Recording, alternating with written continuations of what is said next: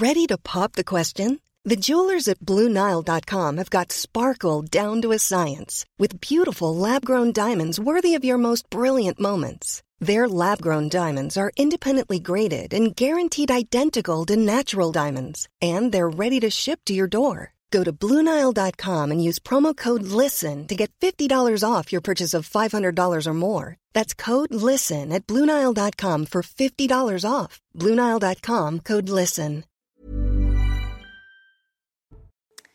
Bonjour à tous et bienvenue dans Punchline. Nous sommes ensemble pendant trois heures. Au programme aujourd'hui, les incendies, toujours.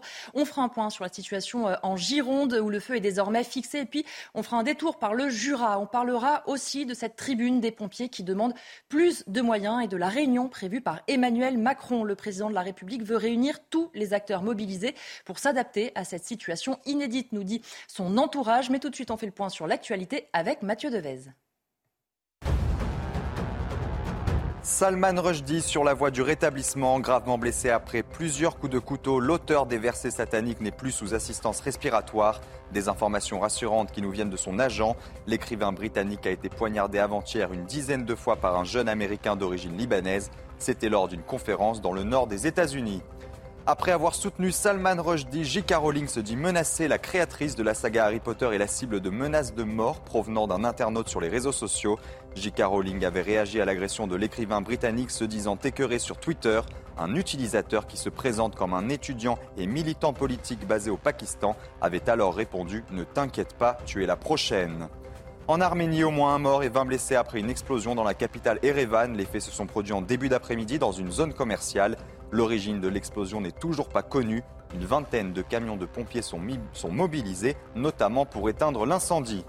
Et puis un navire de l'ONU prêt à partir d'Ukraine avec des céréales. Ce premier navire humanitaire affrété par les Nations Unies pour transporter des céréales ukrainiennes a été chargé de 23 000 tonnes de blé.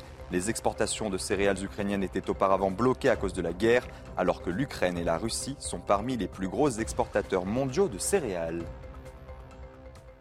Je vous présente les invités euh, qui m'accompagnent pour cette première partie. Georges Fenech, bonjour. Bonjour. Notre consultant CNews, Marion Pariset, bonjour. bonjour. Spécialiste en politique publique, Éric Brocardi, bonjour. Bonjour. Porte-parole des sapeurs-pompiers de France. La nuit s'annonçait périlleuse en Gironde avec euh, la crainte d'orages secs et notamment des impacts de foudre. Mais bonne nouvelle, le sous-préfet euh, Ronan Léostic a fait une conférence de presse en milieu d'après-midi. Les nouvelles sont plutôt bonnes. Écoutez-le. Les équipes et le commandant des opérations de secours ont permis euh, de constater qu'effectivement la situation était extrêmement favorable et nous permet euh, d'ores et déjà d'annoncer que le feu est dorénavant fixé. Donc c'est une excellente nouvelle, il est fixé, euh, ce qui nous permet également d'annoncer de fait la réintégration de l'ensemble des 8000 habitants qui aujourd'hui sont évacués. Donc nous sommes évidemment très satisfaits. Euh, c'est une euh, nouvelle qui nous permet euh, évidemment de pouvoir à nouveau remercier tous ceux et celles qui ont combattu ce feu d'arrache-pied, pain par pain parfois, comme une véritable guerre également. On peut le dire, ce mot n'est pas, pas galvaudé. Éric Brocardi, enfin des bonnes nouvelles, même si évidemment la vigilance reste de mise en Gironde. Oui, c'est enfin une bonne nouvelle. Euh, ce qu'on dit toujours, c'est que quand on pense que le feu est fixé, on fait vite l'amalgame avec un feu éteint, mm. ce qui n'est pas du tout le cas, puisque beaucoup de personnel va encore rester mobilisé sur place. Il y a un, allègement qui est substantiel, mais un allègement important du dispositif, notamment pendant la nuit, pour permettre de soulager un petit peu cette tension opérationnelle, parce qu'il s'agit aussi de continuer à armer les casernes, de continuer à armer les réserves tactiques, pour que justement, euh, face à l'été de tous les dangers que nous sommes en train encore de vivre, on puisse réagir avec toujours la même stratégie d'attaque massive sur feu naissant. Georges Fenech, euh, enfin des bonnes nouvelles euh, du côté euh, de la Gironde. Et on le rappelle quand même, et c'est effectivement ce que vous expliquez, il ne faut pas considérer que la situation est résolue. On l'a vu, ce feu en Gironde, en fait, n'a jamais été éteint totalement depuis il y a plusieurs semaines. Oui, d'ailleurs, on, nous explique que, ces feux ne seront pas éteints peut-être avant l'automne, avant le mm. mois d'octobre. Hein. Mm. Il y a cette tourme, effectivement, qui continue à vivre et qu'il faut surveiller, mais pour autant, l'information principale, c'est effectivement que les gens puissent rentrer chez eux et que le feu soit cerné, en fait, fixé. Vous dites c'est cerné en réalité, c'est-à-dire qu'il ne peut pas aller au-delà de ce qu'il est aujourd'hui. Donc maintenant, il s'agit de l'éteindre complètement. Ça prendra le temps qu'il faudra. Euh, Marion Parisé, mmh. l'entourage d'Emmanuel Macron, on reviendra tout à l'heure sur la réunion qui prévoit, parle d'une situation inédite. Il faut trouver des euh, nouveaux moyens d'agir, de prévenir. Est-ce qu'il y a une certaine euh, prise de conscience, en tout cas dans l'entourage de l'exécutif? On a l'impression que les choses bougent un peu. Il faut le souhaiter parce qu'en effet, c'est une première en France. Euh, c'est des phénomènes qu'on a beaucoup plus vus ces dernières années déjà aux États-Unis, par mmh. exemple, ou même euh, sur le bassin méditerranéen. Mais on n'avait on pas, on pas encore été confronté en France à, des feux de cette ampleur-là. Or, euh, il est fort probable que ça se reproduise à l'avenir. Et donc, en effet, il y, a, il y a cette prise de conscience. si elle se confirme, elle est, elle, est, elle est nécessaire, elle est même indispensable, puisque sans cela, sans des actions non seulement d'adaptation des moyens qui sont mis pour pouvoir justement lutter contre les feux, mais aussi de moyens d'anticipation et de lutte de manière générale contre toutes les causes en amont, euh, contre le dérèglement climatique, mais également sur le travail de prévention et de sensibilisation des populations au risque d'incendie, puisque souvent ils sont, souvent une cause humaine dans le départ des feux. Dans sans 90% des cas. Oh, dans 80... ce chiffre. Exactement, c'est énorme. Donc il y a vraiment tous ces éléments-là, ils sont à prendre en compte. Et aujourd'hui, c'est un peu un, un, réveil, un appel au réveil qui est fait avec, euh, avec cette situation, qui a mis quand même beaucoup de Français aujourd'hui dans une période qui devrait être une période de, de repos et un peu de, de mm. pause pour eux dans des situations qui sont difficiles. Se retrouver à loger dans un, dans un gymnase en plein milieu de l'été, on peut aimer le camping, euh, c'est pas forcément ce qu'on souhaite. Donc on a vraiment besoin de, travailler vraiment sur le long terme en mobilisant tous les moyens, les moyens nationaux et aussi en utilisant l'Union européenne comme effet de levier, puisque là aussi on a vu que c'est utile, ça peut fonctionner, mais euh, au-delà de simplement pouvoir redispatcher, euh, réattribuer des moyens à droite, à gauche, il faut travailler vraiment sur le fond, sur les infrastructures, sur le, le matériel et sur l'organisation qu'on peut mettre en place pour, pour l'avenir. Sur l'allègement du dispositif, justement, les pompiers européens ont vocation à rester un petit peu. Au contraire, c'est eux qu'on libère en premier dans ces cas-là? En fait, dans ce genre de dispositif, c'est sur ceux qui sont forcément restés plus longtemps sur le terrain qu'on va essayer d'alléger et ceux aussi dont les secteurs sont emprunts, à, des risques particuliers. Donc, euh, il y a, on va dire, aussi une concertation qui se fait avec les différents directeurs départementaux d'incendie de secours, avec aussi les états-majors de zone de défense, pour permettre justement de prioriser tous ceux qui doivent revenir sur certains secteurs qui sont beaucoup démunis et qui, à un moment donné, font face aussi à des enjeux majeurs. Je voudrais qu'on regarde ce chiffre en France. Trois fois plus d'hectares ont brûlé que sur la moyenne annuelle des dix dernières années. Même record malheureux dans l'Union euh, européenne. Plus de 662 000 hectares de forêt qui sont partis euh, en fumée. On parlait de prise de conscience tout à l'heure. Georges, les chiffres sont là. Aujourd'hui, plus personne ne peut douter qu'effectivement, il faut penser maintenant peut-être sur un temps plus long et une organisation qui soit plus pérenne. On ne peut pas toujours que réagir à ces incendies. On a bien le sentiment qu'il y aura un avant et après été 2022. D'ailleurs, le président de la République vient d'annoncer, hein, c'est une réflexion euh, mm. globale sur euh, quels doivent être aujourd'hui et demain surtout les moyens adaptés à ces nouvelles formes de, menaces, euh, de catastrophes qui peuvent surgir en multisites, maintenant on le sait, c'est ça la difficulté, et réfléchir non seulement évidemment à une meilleure mutualisation des moyens au niveau européen, mais surtout, je dirais, à une souveraineté en matière de sécurité civile. Donc, quelle est la nature des besoins aujourd'hui et quels, seront les déploiements, les redéploiements d'effectifs? On sait déjà, par exemple, qu'en ce qui concerne le nombre de pompiers euh, euh, volontaires, il serait question de les porter de 197 000 à environ 230 000, ou même 250 000, ce qui est déjà un volume important. Mais euh, il est évident qu'aujourd'hui, toutes les forces concernées, tous les acteurs concernés, pas uniquement les forces d'intervention, mais je pense notamment aux élus et à toutes les institutions et organismes comme euh, l'organisme comme euh, l'Office national des forêts et d'autres vont devoir se mettre euh, autour d'une table et faire valoir effectivement les besoins réels pour qu'à l'avenir on soit en capacité d'intervenir plus vite et d'une manière plus générale sur l'ensemble des sites. Justement, vous parliez de ces départs de feu. On parle beaucoup de la Gironde, mais Jura, Aveyron, les feux sont toujours actifs. Morbihan, Maine-et-Loire, ils sont fixés et sous surveillance. Et mmh. la situation actuelle n'a pas bougé, Eric Brocardi Elle n'a pas bougé pour l'instant. On est toujours sur ce mode, euh, on va dire, euh, d'étape opérationnelle extrêmement important. Euh, on est sur des secteurs qui sont fondamentalement et topographiquement, on va dire, complètement différents.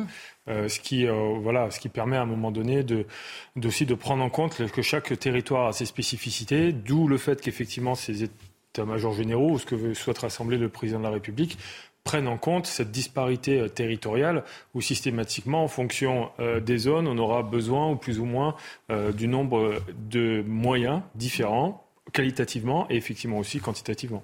Je voudrais qu'on regarde ce sujet de Corentin Brio qui parle des feux tactiques parce que parfois pour éviter la propagation des incendies, les pompiers doivent allumer eux-mêmes des feux. Comment ça marche? Les explications donc de Corentin Brio. Face aux multiples incendies qui touchent la Gironde, tous les moyens sont bons pour les pompiers pour tenter de stopper l'avancée des flammes, notamment avec une technique, les feux tactiques. Le principe est simple, contenir la propagation d'un incendie en faisant brûler aux abords de celui-ci la végétation qui pourrait prendre feu. Résultat, les flammes arrivées ensuite ne trouvent plus rien pour se nourrir. Une technique efficace, mais qui doit être prise avec précaution. Sur un contre-feu, on l'allume quand on a un feu qui est à une cinquantaine de mètres. Donc il faut aller très très vite. La décision, euh, on ne peut pas trop hésiter, quoi, sinon on le fait passer. Durant ces derniers jours, les pompiers ont multiplié ces feux tactiques. Une décision parfois contre nature pour ces soldats du feu.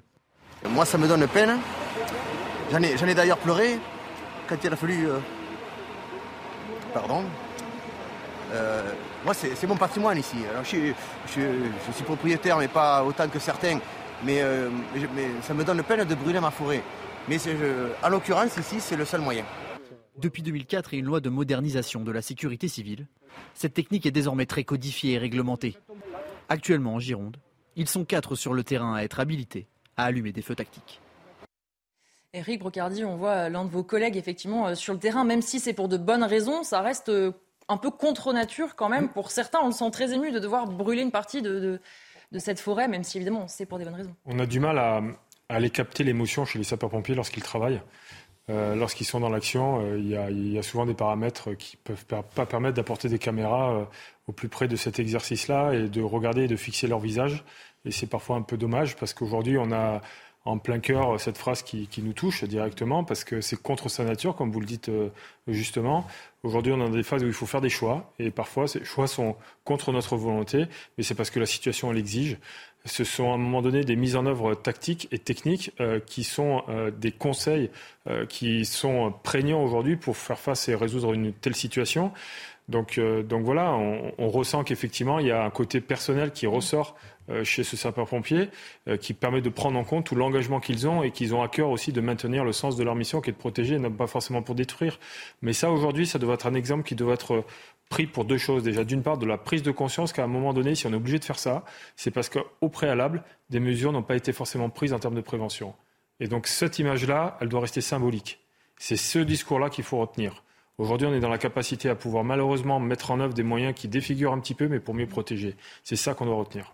Marion Pariset, on l'a aussi euh, beaucoup dit, la situation euh, actuelle, c'est parce que certaines forêts n'ont pas été entretenues, parce qu'on n'a pas fait attention. On l'a dit aussi, euh, on le disait encore hier, c'est difficile parfois pour les pompiers d'intervenir. Il n'y a pas de chemin pour aller au contact du feu. Est-ce qu'on peut se dire que ça nous servira de leçon enfin? Il faut l'espérer. Euh, c'est en effet un, service public qui a quand même largement été, euh, qui a largement décru ces mhm. dernières années et qui a perdu en ampleur. Et au-delà, donc euh, il, y a le, il, y a le, service public et il y a la partie aussi individuelle et privée, puisque la question aussi de l'entretien par les par les mhm. personnes qui ont des propriétés à proximité de, de forêt est extrêmement important. On parle souvent des débroussaillages ou de d'actions comme ça qui peuvent aussi freiner la, la propagation du feu. C'est c'est important de travailler d'une part euh, sur les moyens euh, des, de services publics réellement, et les eaux et forêts en font partie, euh, non seulement sur les moyens donc techniques, sur le matériel, etc., et sur les moyens humains, c'est-à-dire le nombre de personnes qui sont disponibles. On parlait des, des sapeurs-pompiers volontaires. En effet, augmenter le nombre, c'est intéressant, c'est important parce qu'en effet, ils sont, le chiffre paraît important, mais ils ne sont pas disponibles toute l'année. Mmh. c'est réparti sur le, oui, sur l'ensemble du territoire, sur l'ensemble du territoire et sur l'ensemble l'ensemble de l'année euh, à hauteur de jusqu'à 90 jours, il me semble, par, euh, par personne. Donc, ce n'est pas une couverture euh, pleine et entière. et il faut être en mesure de pouvoir leur offrir aussi un accompagnement, c'est-à-dire des moyens parfois d'avoir des facilités de logement, d'avoir aussi des indemnités qui soient correctes à la hauteur de l'engagement que ça demande, parce que c'est un engagement qui est un engagement civique profond mmh. et que chacun, on a aussi eu un, renouveau de cet engagement civique très fort depuis les, attentats mmh. qu'on a eu en France, hein, qui a touché, qui ont touché beaucoup, beaucoup de jeunes, notamment dans, dans, leur cœur là aussi.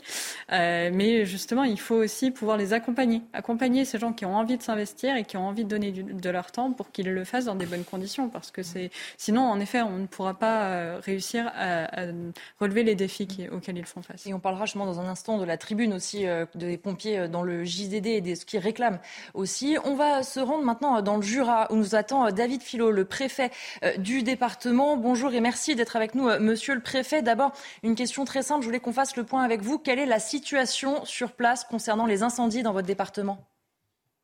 Aujourd'hui, on a eu une météo très favorable par rapport à hier, puisqu'il a, il a plu, ça a beaucoup rafraîchi l'atmosphère. Au-delà des faibles précipitations, ça a surtout rafraîchi l'atmosphère. Et ça a permis que les, feux ne, progressent plus. Donc on n'a pas perdu d'hectares aujourd'hui. On a toujours des fumerolles sur, euh, sur deux feux qui hier étaient, étaient importants, mais euh, il s'agit de fumerolles. Et donc euh, bah, aujourd'hui, on a travaillé sur ces, fumerolles et puis on travaille sur, sur les souches, à, dessoucher et à, travailler en profondeur le sol, à, l'inonder pour euh, éviter ou limiter les reprises lorsque le, beau temps va revenir. On, parlait, on, en parlait tout à l'heure, votre département n'avait pas forcément l'habitude de voir euh, beaucoup de feux euh, dans le Jura. Est-ce que vous aviez assez de moyens pour faire face? Est-ce que vous étiez préparé à cet épisode d'incendie? Préparé, oui, parce que si vous voulez, il y a un effort qui est, fait depuis, depuis plus de trois ans maintenant euh, en termes de formation, de professionnalisation, etc. Maintenant, il y a une ampleur absolument euh, inédite dans le département, et pas seulement dans le département du Jura. Donc c'est vrai qu'on a besoin de, renforts. Notre organisation le permet, puisque l'organisation française fonctionne sur l'idée de, renfort des départements qui, eux, ne sont pas euh, engagés sur des, sur des opérations. Donc on a une dizaine de départements concurrents qui viennent prêter main forte, comme nous, on a prêté main forte à la Gironde lorsque c'était nécessaire.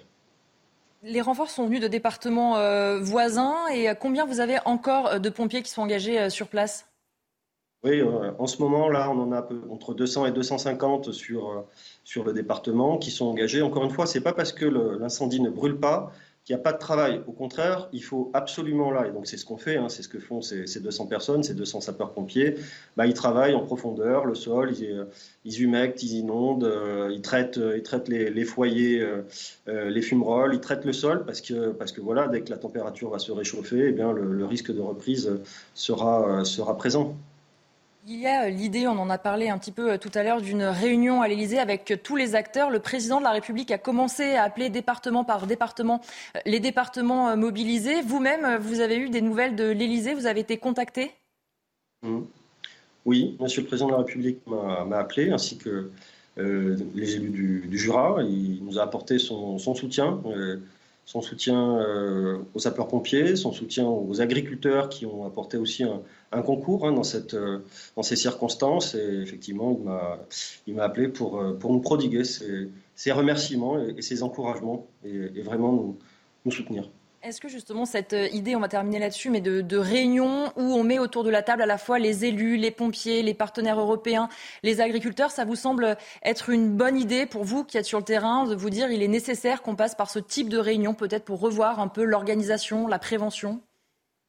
Oui, parce que ce qui est évident là dans le, moment actuel, euh, je le vois bien dans le Jura si vous voulez, on a la chance de s'appuyer sur euh, des sapeurs-pompiers qui sont... Euh, qui sont des, qui sont des, héros des soldats du feu extraordinaires, qui font preuve d'un courage incroyable. Et je pourrais en citer bien des exemples, mais je, suppose qu'on n'a pas le temps. Et, euh, en même temps, on, a aussi euh, besoin de s'appuyer sur des, sur des forces concurrentes à certains moments, notamment les agriculteurs, qui ont joué un rôle très actif dans le département euh, et qui, qui sont des acteurs extrêmement précieux qu'il faut probablement mieux intégrer dans nos, dans, nos, dispositifs, dans nos exercices. Euh, dans les missions qui peuvent leur être confiées, dans l'organisation de la gestion des événements. Et donc, bah, il faut qu'on partage sur ces sujets. Et euh, effectivement, là, on ne l'avait pas fait assez les, années précédentes. L'expérience montre là que c'est nécessaire. Et les élus, évidemment, jouent un rôle essentiel de défense contre l'incendie. Ils ont d'ailleurs des obligations légales à ce sujet. Et l'état d'esprit à la fois des pompiers évidemment euh, sur place et de la population du Jura, est-ce que vous avez l'impression qu'on tient le bon bout, comme on dit? Toujours. Euh, oui, on tient le bon bout par, euh, par définition, parce qu'on est vaillant, parce que les Jurassiens sont courageux, parce qu'on fait face, parce qu'on a, on a perdu personne, on n'a pas de pertes humaines, on n'a pas de pompiers gravement blessés, c'est immensément important. On n'a pas perdu d'habitation. Euh, on sait qu'on va toujours faire face avec beaucoup de réactivité, beaucoup de solidarité. Voilà, on a confiance dans les forces, dans les forces du territoire. Donc l'état d'esprit, bah, il n'est pas, dire, on, ne se félicite pas de la situation, bien évidemment, mais on est, on est confiant dans nos capacités à y faire face. Oui. Merci beaucoup, euh, Monsieur le Préfet, d'avoir été euh, avec nous euh, dans Punchline. Georges Fenech, je voudrais qu'on réagisse à ce qu'il disait aussi sur l'importance et le rôle des agriculteurs. On en a beaucoup parlé. Ils seront autour de la table à l'Élysée. C'est aussi important de se dire qu'il faut compter sur un certain nombre d'acteurs qui sont très utiles dans ces cas-là. Ils sont très utiles. C'est les premières vigies en réalité, puisqu'ils sont sur place. Ce sont eux qui peuvent donner en premier signal. Moi, ce que je constate, en tout cas, euh, aujourd'hui, à l'heure où nous parlons, c'est que euh, malgré la désolation de, cette catastrophe, cette disparition de milliers d'hectares de forêts qui mettront des années, des années avant de renaître, euh, malgré sans doute aussi quelques dizaines de, de, maisons qui sont malheureusement parties en fumée, il n'y a pas eu, effectivement, le préfet l'a rappelé, il n'y a pas eu une seule victime dans la population. Il y a eu malheureusement quelques pompiers qui ont été blessés plus ou moins gravement, mais il n'y a eu aucune, aucune victime. Et ça, on le doit non pas à la chance, on le doit à la tactique qui a été, la stratégie qui a été employée par les chefs de corps euh, sur le terrain, c'est-à-dire de, de, faire évacuer certaines zones dans les délais. Et donc ça, c'est vraiment un point de satisfaction. Il faut vraiment insister là-dessus. Marion Pariset, pour faire une bonne politique publique, est-ce qu'effectivement il faut bien penser à intégrer tous les acteurs et de bien garder en tête aussi de tous ceux qui ont pu intervenir sur les incendies sans être des professionnels a priori? Euh, oui, tout à fait, d'autant plus euh, dans des circonstances comme celle-là, où on sait que euh, justement l'effort, il n'est pas porté par un seul type d'acteur, que ce soit sur l'alerte, comme on l'a dit, que ce soit sur l'anticipation, sur la prévention. on parlait beaucoup de justement prévenir le déclenchement des feux de forêt. Mmh. C'est être capable aussi de s'adresser aux touristes, de s'adresser aux personnes qui ont simplement des maisons de vacances à proximité, qui ne peuvent ne pas forcément avoir toutes les informations au fur et à mesure de l'année concernant les bonnes pratiques à avoir pour éviter que ces feux ne prennent euh, à proximité immédiate euh, parfois de, leur maison. Euh, c'est donc intégrer tous ces, tous ces volets-là. sinon, en effet, on, ne, on, risque de se cantonner à une réponse partielle et de mettre énormément de moyens sur, pour au final très peu de résultats, puisqu'on ne prendra pas en compte la totalité du, du champ des, des, possibles. Le champ des possibles, c'est d'agir dès l'anticipation, la prévention et sur l'action, la capacité à faire effectivement face au feu. Et ça implique en effet nécessairement tout le monde. Je voudrais qu'on euh, fasse justement euh, un détour par le terrain en Gironde, à Belin-Bélier. Euh, Inès Alicane est avec un habitant qui a enfin pu retrouver son domicile. Inès, on l'imagine, c'est enfin le soulagement pour tous ses habitants. Tout à fait, Elodie. Alors, c'est le soulagement. Donc, vous l'avez dit, on est à Belin-Bélier, cette commune donc qui avait été évacuée. Alors, on est avec Michel. Bonjour, Michel. Vous êtes habitant de la commune. Ça y est, c'est bon. Oui, oui, c'est bon. Je peux rentrer chez moi. Et vous vous apprêtiez d'ailleurs à rentrer chez vous. Oui, tout, tout juste, j'arrive. voilà. Oui, oui. Ah oui, oui, un gros soulagement. Puis quand même, euh, ça fait surtout plaisir de, de voir que le quartier est encore debout, quoi. Que voilà, malgré qu'il est un peu défiguré derrière, mais enfin, il reste nos maisons, malgré qu'il y en a qui l'ont perdu plus loin. Ça, je compatis à tout le monde. Mais voilà, mais on savait pas mardi soir quand on est parti si on reverrait nos, nos biens, quoi. Voilà parce que ça, on voyait pas la flamme depuis ici, mais on voyait beaucoup de fumée, et puis on voyait les canadaires qui passaient là ici, euh, les avions en retardement, on voyait tout quoi. Mais euh, et puis les pompiers, mais on voyait pas de, de flamme, donc euh, c'était déjà un truc, on n'a pas vu de flamme quoi. Vous avez eu peur? Ah oui, très peur. Ah oui, oui, c'est sûr. Oui, mardi soir, et mercredi, oui, oui, parce que ça fait un coup quand même, parce qu'on ne sait pas comment ça se passe quoi. Puis en plus, quand on s'en va, quand on le fait évacuer euh, comme ça assez vite, alors c'est tout un peu de panique pour tout le monde aussi. Parce que j'en plains beaucoup de gens, ils ont laissé des animaux, ils ont laissé de la volaille, ils ont laissé beaucoup de choses. Et tout ça, c'est euh, un gros truc, quoi. Voilà, et on a de la chance que ça dure pas davantage, parce que, euh, voyez, moi j'aurais presque compté jusqu'à mardi, vous voyez. On a de la chance que, voilà. Vous avez pris quoi euh, avec vous là dans votre voiture Ah ben il y avait des vêtements, des papiers, euh, voilà, et puis euh, quelques trucs de suite en cas pour voilà, et puis des vêtements. J'étais chez quelqu'un de ma famille à Salle, voilà, hébergé. J'ai pas de problème pour l'hébergement, mais je sais que c'est pas pareil pour tout le monde, quoi. Voilà. Merci beaucoup Michel. Ben, alors. Je vous remercie et puis Je peux dire qu'on peut beaucoup souhaiter que les, pompiers nous ont beaucoup aidés et beaucoup les remercier, ainsi que tout le monde. Voilà. Merci. Merci encore. Alors, euh, bah, le sous-préfet l'a annoncé, hein, la situation elle est extrêmement favorable donc pour ces 8000 habitants qui ont été évacués et qui donc vont pouvoir réintégrer leurs habitations. Merci beaucoup Inès et merci à Olivier Gangloff qui vous accompagne pour la réalisation de ce duplex. Georges, on vient de l'entendre pour ses euh, habitants. Maintenant, c'est le soulagement, mais c'est quand même des jours d'attente et de ne pas être certain de ce qu'on va retrouver ou pas dans sa maison, ni si on va retrouver sa maison, malheureusement. Oui, on est très heureux d'avoir mmh. entendu euh, cet habitant retrouver sa maison, son quartier. Euh, on, a senti toute sa, son angoisse hein, qu'il a vécu, ces moments extrêmement euh, pénibles où on ne sait pas ce qui va se passer. On se sent en danger physiquement déjà. On se demande si on va retrouver son bien. Et là, euh, il revit. Il retrouve son, son quartier, sa maison. Et en même temps, il reste solidaire des autres.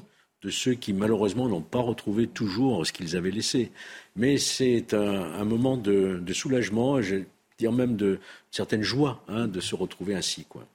Je voudrais qu'on revienne maintenant sur un sujet euh, assez désolant, puisque on l'a vu maintenant, les habitants enfin peuvent réintégrer leur domicile, mais il a souvent fallu euh, vérifier justement que ces domiciles n'étaient pas euh, pillés. Nos équipes ont suivi une équipe de gendarmerie justement qui vérifiait que tout se passe bien. Les explications de Thibault Marcheteau. Dans les rues désertes de cette ville qui a dû être évacuée, cette équipe de gendarmes veille sur les habitations, des proies idéales pour les cambrioleurs les, volets sont restés ouverts, mais vraisemblablement, il n'y a personne. Euh, c'est traversant, donc on arrive à voir au travers les fenêtres euh, que l'habitation n'est pas occupée. Au-delà de sécuriser les maisons et de veiller aux animaux qui sont restés dans les jardins, les gendarmes prêtent attention au respect des consignes données par les pompiers pour les aider dans la lutte contre les flammes. Demander aux habitants de laisser le portail ouvert, c'est pour que les pompiers puissent se rendre directement au plus près des maisons pour protéger les biens. Euh, dans, la, dans la nuit de, mardi, de mercredi à jeudi, il y avait à peu près un camion de pompiers par habitation sur toutes les habitations qui étaient en bordure de forêt.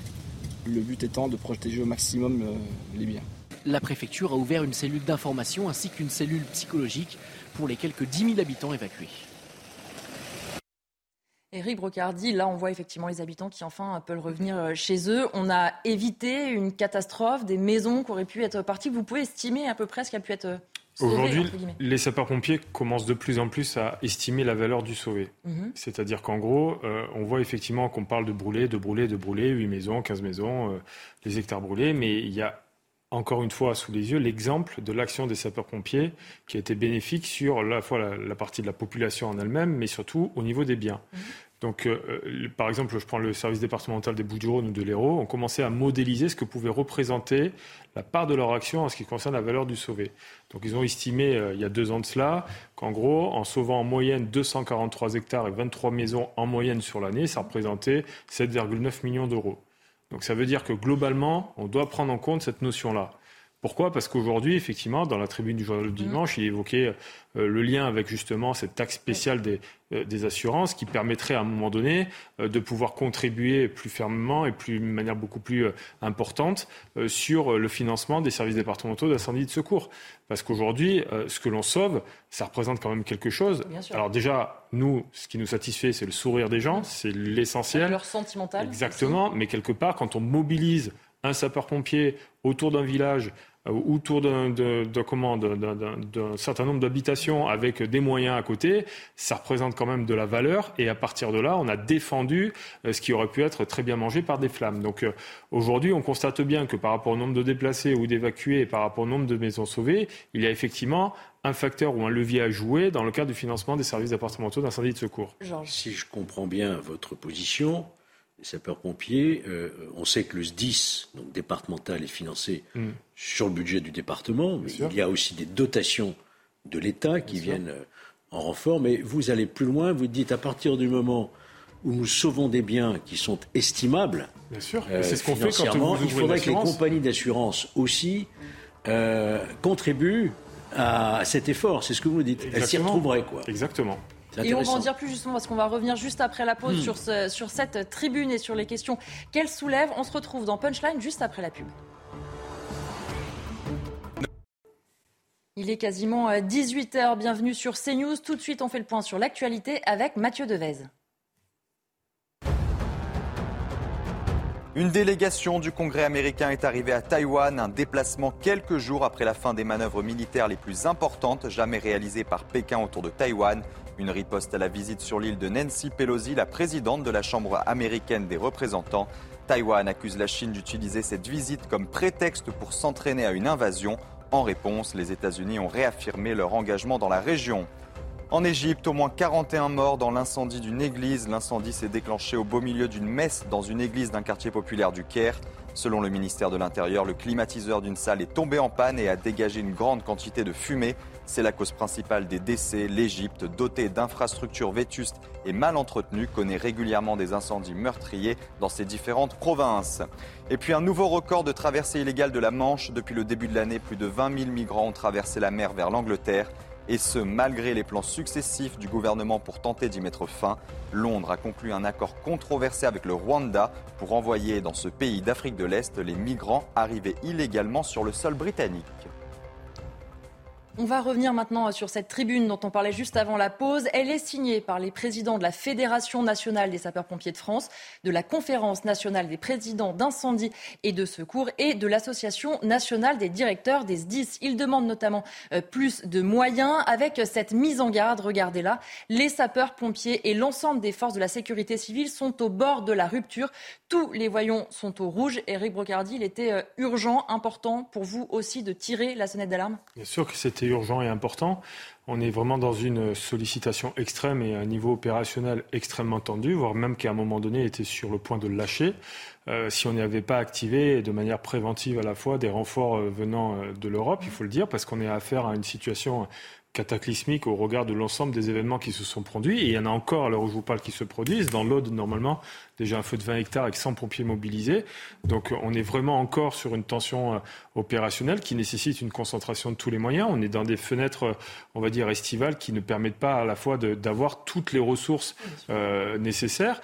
Donc effectivement, on tire la sonnette d'alarme parce qu'on repose sur des actions fournies par 0,003 pour membres de la population, c'est-à-dire les sapeurs-pompiers. Et au-delà de ça, on absorbe sur ce levier-là 4,7 millions d'interventions. Donc ça veut dire qu'effectivement, on est sur un sujet aujourd'hui où cette toute petite partie de la population permet de faire des choses exceptionnelles, voire même extraordinaires. Donc on est vraiment dans une situation où si on ne prend pas à bras le corps et qu'on ne met pas à plat ce système de protection civile et de regarder ce qu'il en est, malgré les, les lois qui se sont succédées et qui ont été bénéfiques, mais il va falloir à un moment donné donner effectivement beaucoup plus d'oxygène, beaucoup plus, on va dire, de moyens pour permettre justement d'assurer les prochaines missions qui nous attendent. Marion Paris, est-ce que c'est pas un peu euh, désolant de voir qu'alors qu'on loue leur courage, qu'on voit ce qu'ils ont euh, évité, d'avoir des pompiers qui sont obligés de faire une tribune dans le JDD pour expliquer qu'ils ne peuvent plus tenir? C'est bon, c'est attristant, mais aujourd'hui, de toute façon, il faut utiliser pour euh, n'importe quel corps tous les moyens possibles pour attirer euh, l'attention, parce que c'est pas uniquement l'attention politique qui compte, c'est aussi l'attention publique en général, euh, puisque derrière, on l'a dit, le, le, rôle de la population dans la façon dont ces, les activités des pompiers peuvent être menées pèse beaucoup, et le rôle des, de la population vis-à-vis -vis de leurs élus, notamment auprès de l'Assemblée nationale des députés pour que soient portées euh, les positions euh, que les pompiers euh, portent dans cette tribune. c'est intéressant de, souligner l'attention de la protection civile en général parce qu'aujourd'hui, au-delà de cette question des incendies, euh, normalement, en période estivale, on peut avoir à la limite un peu une, une répartition des efforts qui est différente, puisqu'on a une certaine partie de la population qui quitte les villes, mm. donc moins d'efforts à faire sur les villes, qui peuvent être répartis peut-être un peu plus sur l'ensemble du territoire. Or, la difficulté avec des épisodes de dérèglement climatique comme les inondations ou comme les canicules, c'est que l'effort est constant. Il est toute l'année. Il n'est pas uniquement en été. Il est en été, il est euh, dans les campagnes, dans les forêts sur les feux, mais il est également dans les villes euh, quand on a des canicules où euh, les, sapeurs-pompiers sont au premier rang aussi pour porter secours, euh, pour des cas de personnes qui ne donnent plus de nouvelles dans leurs mmh. appartements, pour des cas de malaise sur la voie publique. Donc on a vraiment une présence qui, là, est poussée à bout et qui va continuer à être poussée à bout parce que on en parle déjà avec les quelques pluies qui sont prévues. Le fait qu'il y ait que les sols soient totalement secs va créer probablement des risques d'inondation. Et on voit déjà arriver en Italie d'ailleurs. Voilà, c'est risque d'inondation. Là encore, c'est la, protection civile qui sera mobilisée. Donc en effet, il y a vraiment besoin de penser les moyens euh, de, de l'ensemble de la protection civile pour pouvoir euh, prendre en compte ces défis. Georges Fenech, dans cette tribune, il y a deux choses un manque de moyens et une demande aussi de reconnaissance de la part de ces professionnels. Oui, alors je précise quand même que, en ce qui concerne les, propositions que vous faites sur euh, le financement, mmh. Dont on parlait juste avant la pause. Et, les moyens, euh, les compagnies d'assurance, semble-t-il, sont déjà euh, versent déjà une taxe au département. Mais ce que vous vous proposez, c'est d'aller au-delà, c'est-à-dire de doubler carrément cette source de, financement. Ça, c'est un point de, de, précision. Après, évidemment, il appartiendra à la représentation nationale de voter sur un projet gouvernemental euh, dans le cadre de la loi de finances, les moyens alloués à la sécurité civile. Et c'est là qu'on verra effectivement l'effort qui se traduira après sans doute les réunions qui vont être organisées par l'exécutif. Et puis, euh, en termes de reconnaissance, moi je me souviens quand même des, lois précédentes que nous avions euh, adoptées à l'époque, où il y avait déjà cette reconnaissance, on a eu des avancées déjà considérables, notamment en matière, euh, par exemple, de droit à la retraite, euh, de complément de retraite pour les pompiers euh, volontaires, le, statut, la protection juridique.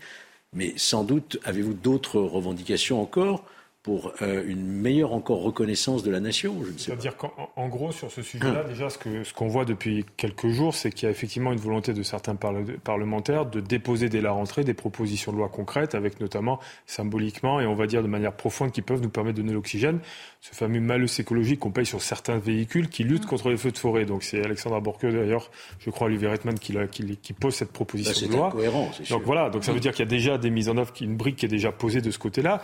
Pour ce qui concerne encore pour aller plus loin encore la partie euh, financement et de reconnaissance, les sapeurs-pompiers volontaires aujourd'hui peuvent bénéficier de la NPFR, donc une nouvelle prestation de fidélisation et de reconnaissance. C'est-à-dire qu'au bout de 20-25 ans, ils peuvent recevoir jusqu'à 2500 euros par an sur service rendu pendant 25 ans où j'ai mis à profit euh, ben, ma bonne volonté et mon engagement euh, pour l'ensemble du territoire. Donc ça veut dire que globalement, ça représente en même temps beaucoup, mais à la fois très peu quand on, regarde le coût de la vie aujourd'hui. Donc euh, nécessairement, c'est cette nécessité aujourd'hui de venir au bout et de revaloriser tous ces mécanismes qui existent déjà sera déjà d'ailleurs un grand pas. Mais je peux vous dire que la Fédération nationale des sapeurs-pompiers de France, depuis de nombreuses années, se bat corps et âme pour essayer de continuer à valoriser tout ce processus de fidélisation, mais qu'aujourd'hui, on a besoin de prendre conscience au regard de ce qui se passe depuis un mois et demi, que ça devient une nécessité absolue pour arrêter d'être dans l'urgence, mais surtout dans la prévention et de garantir chaque année un roulement et une intégration de nombreux sapeurs-pompiers volontaires comme professionnels, avec aujourd'hui des réactions immédiates extrêmement nécessaires et importantes pour consolider notre modèle, c'est la première des choses, et garantir à la population une protection viable à travers le temps.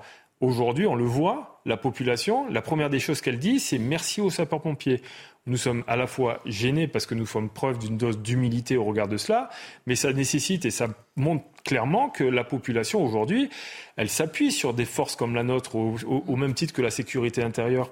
Donc ça veut dire qu'il y a la nécessité à ce jour de continuer à travailler, non pas à travailler, mais à agir parce que Aujourd'hui, nous, sommes, nous avons mis tout en œuvre au niveau de la fédération pour poser des idées, pour amener l'ensemble des candidats à la présidentielle dernièrement le 10 mars, pour leur dire attention, voilà où on en est, qu'est-ce que solution vous proposez? Tous sont passés un par un ou leurs représentants. Il y a eu des solutions qui ont été apportées, des idées qui ont été fortes. Je pense qu'aujourd'hui, ça doit faire preuve, à un moment donné, de, de, se débarrasser de tout dogmatisme et à un moment donné, d'arriver sur des solutions où la force des sapeurs-pompiers aujourd'hui, c'est la force des secours qui crée l'unanimité dans la population. Tout à fait.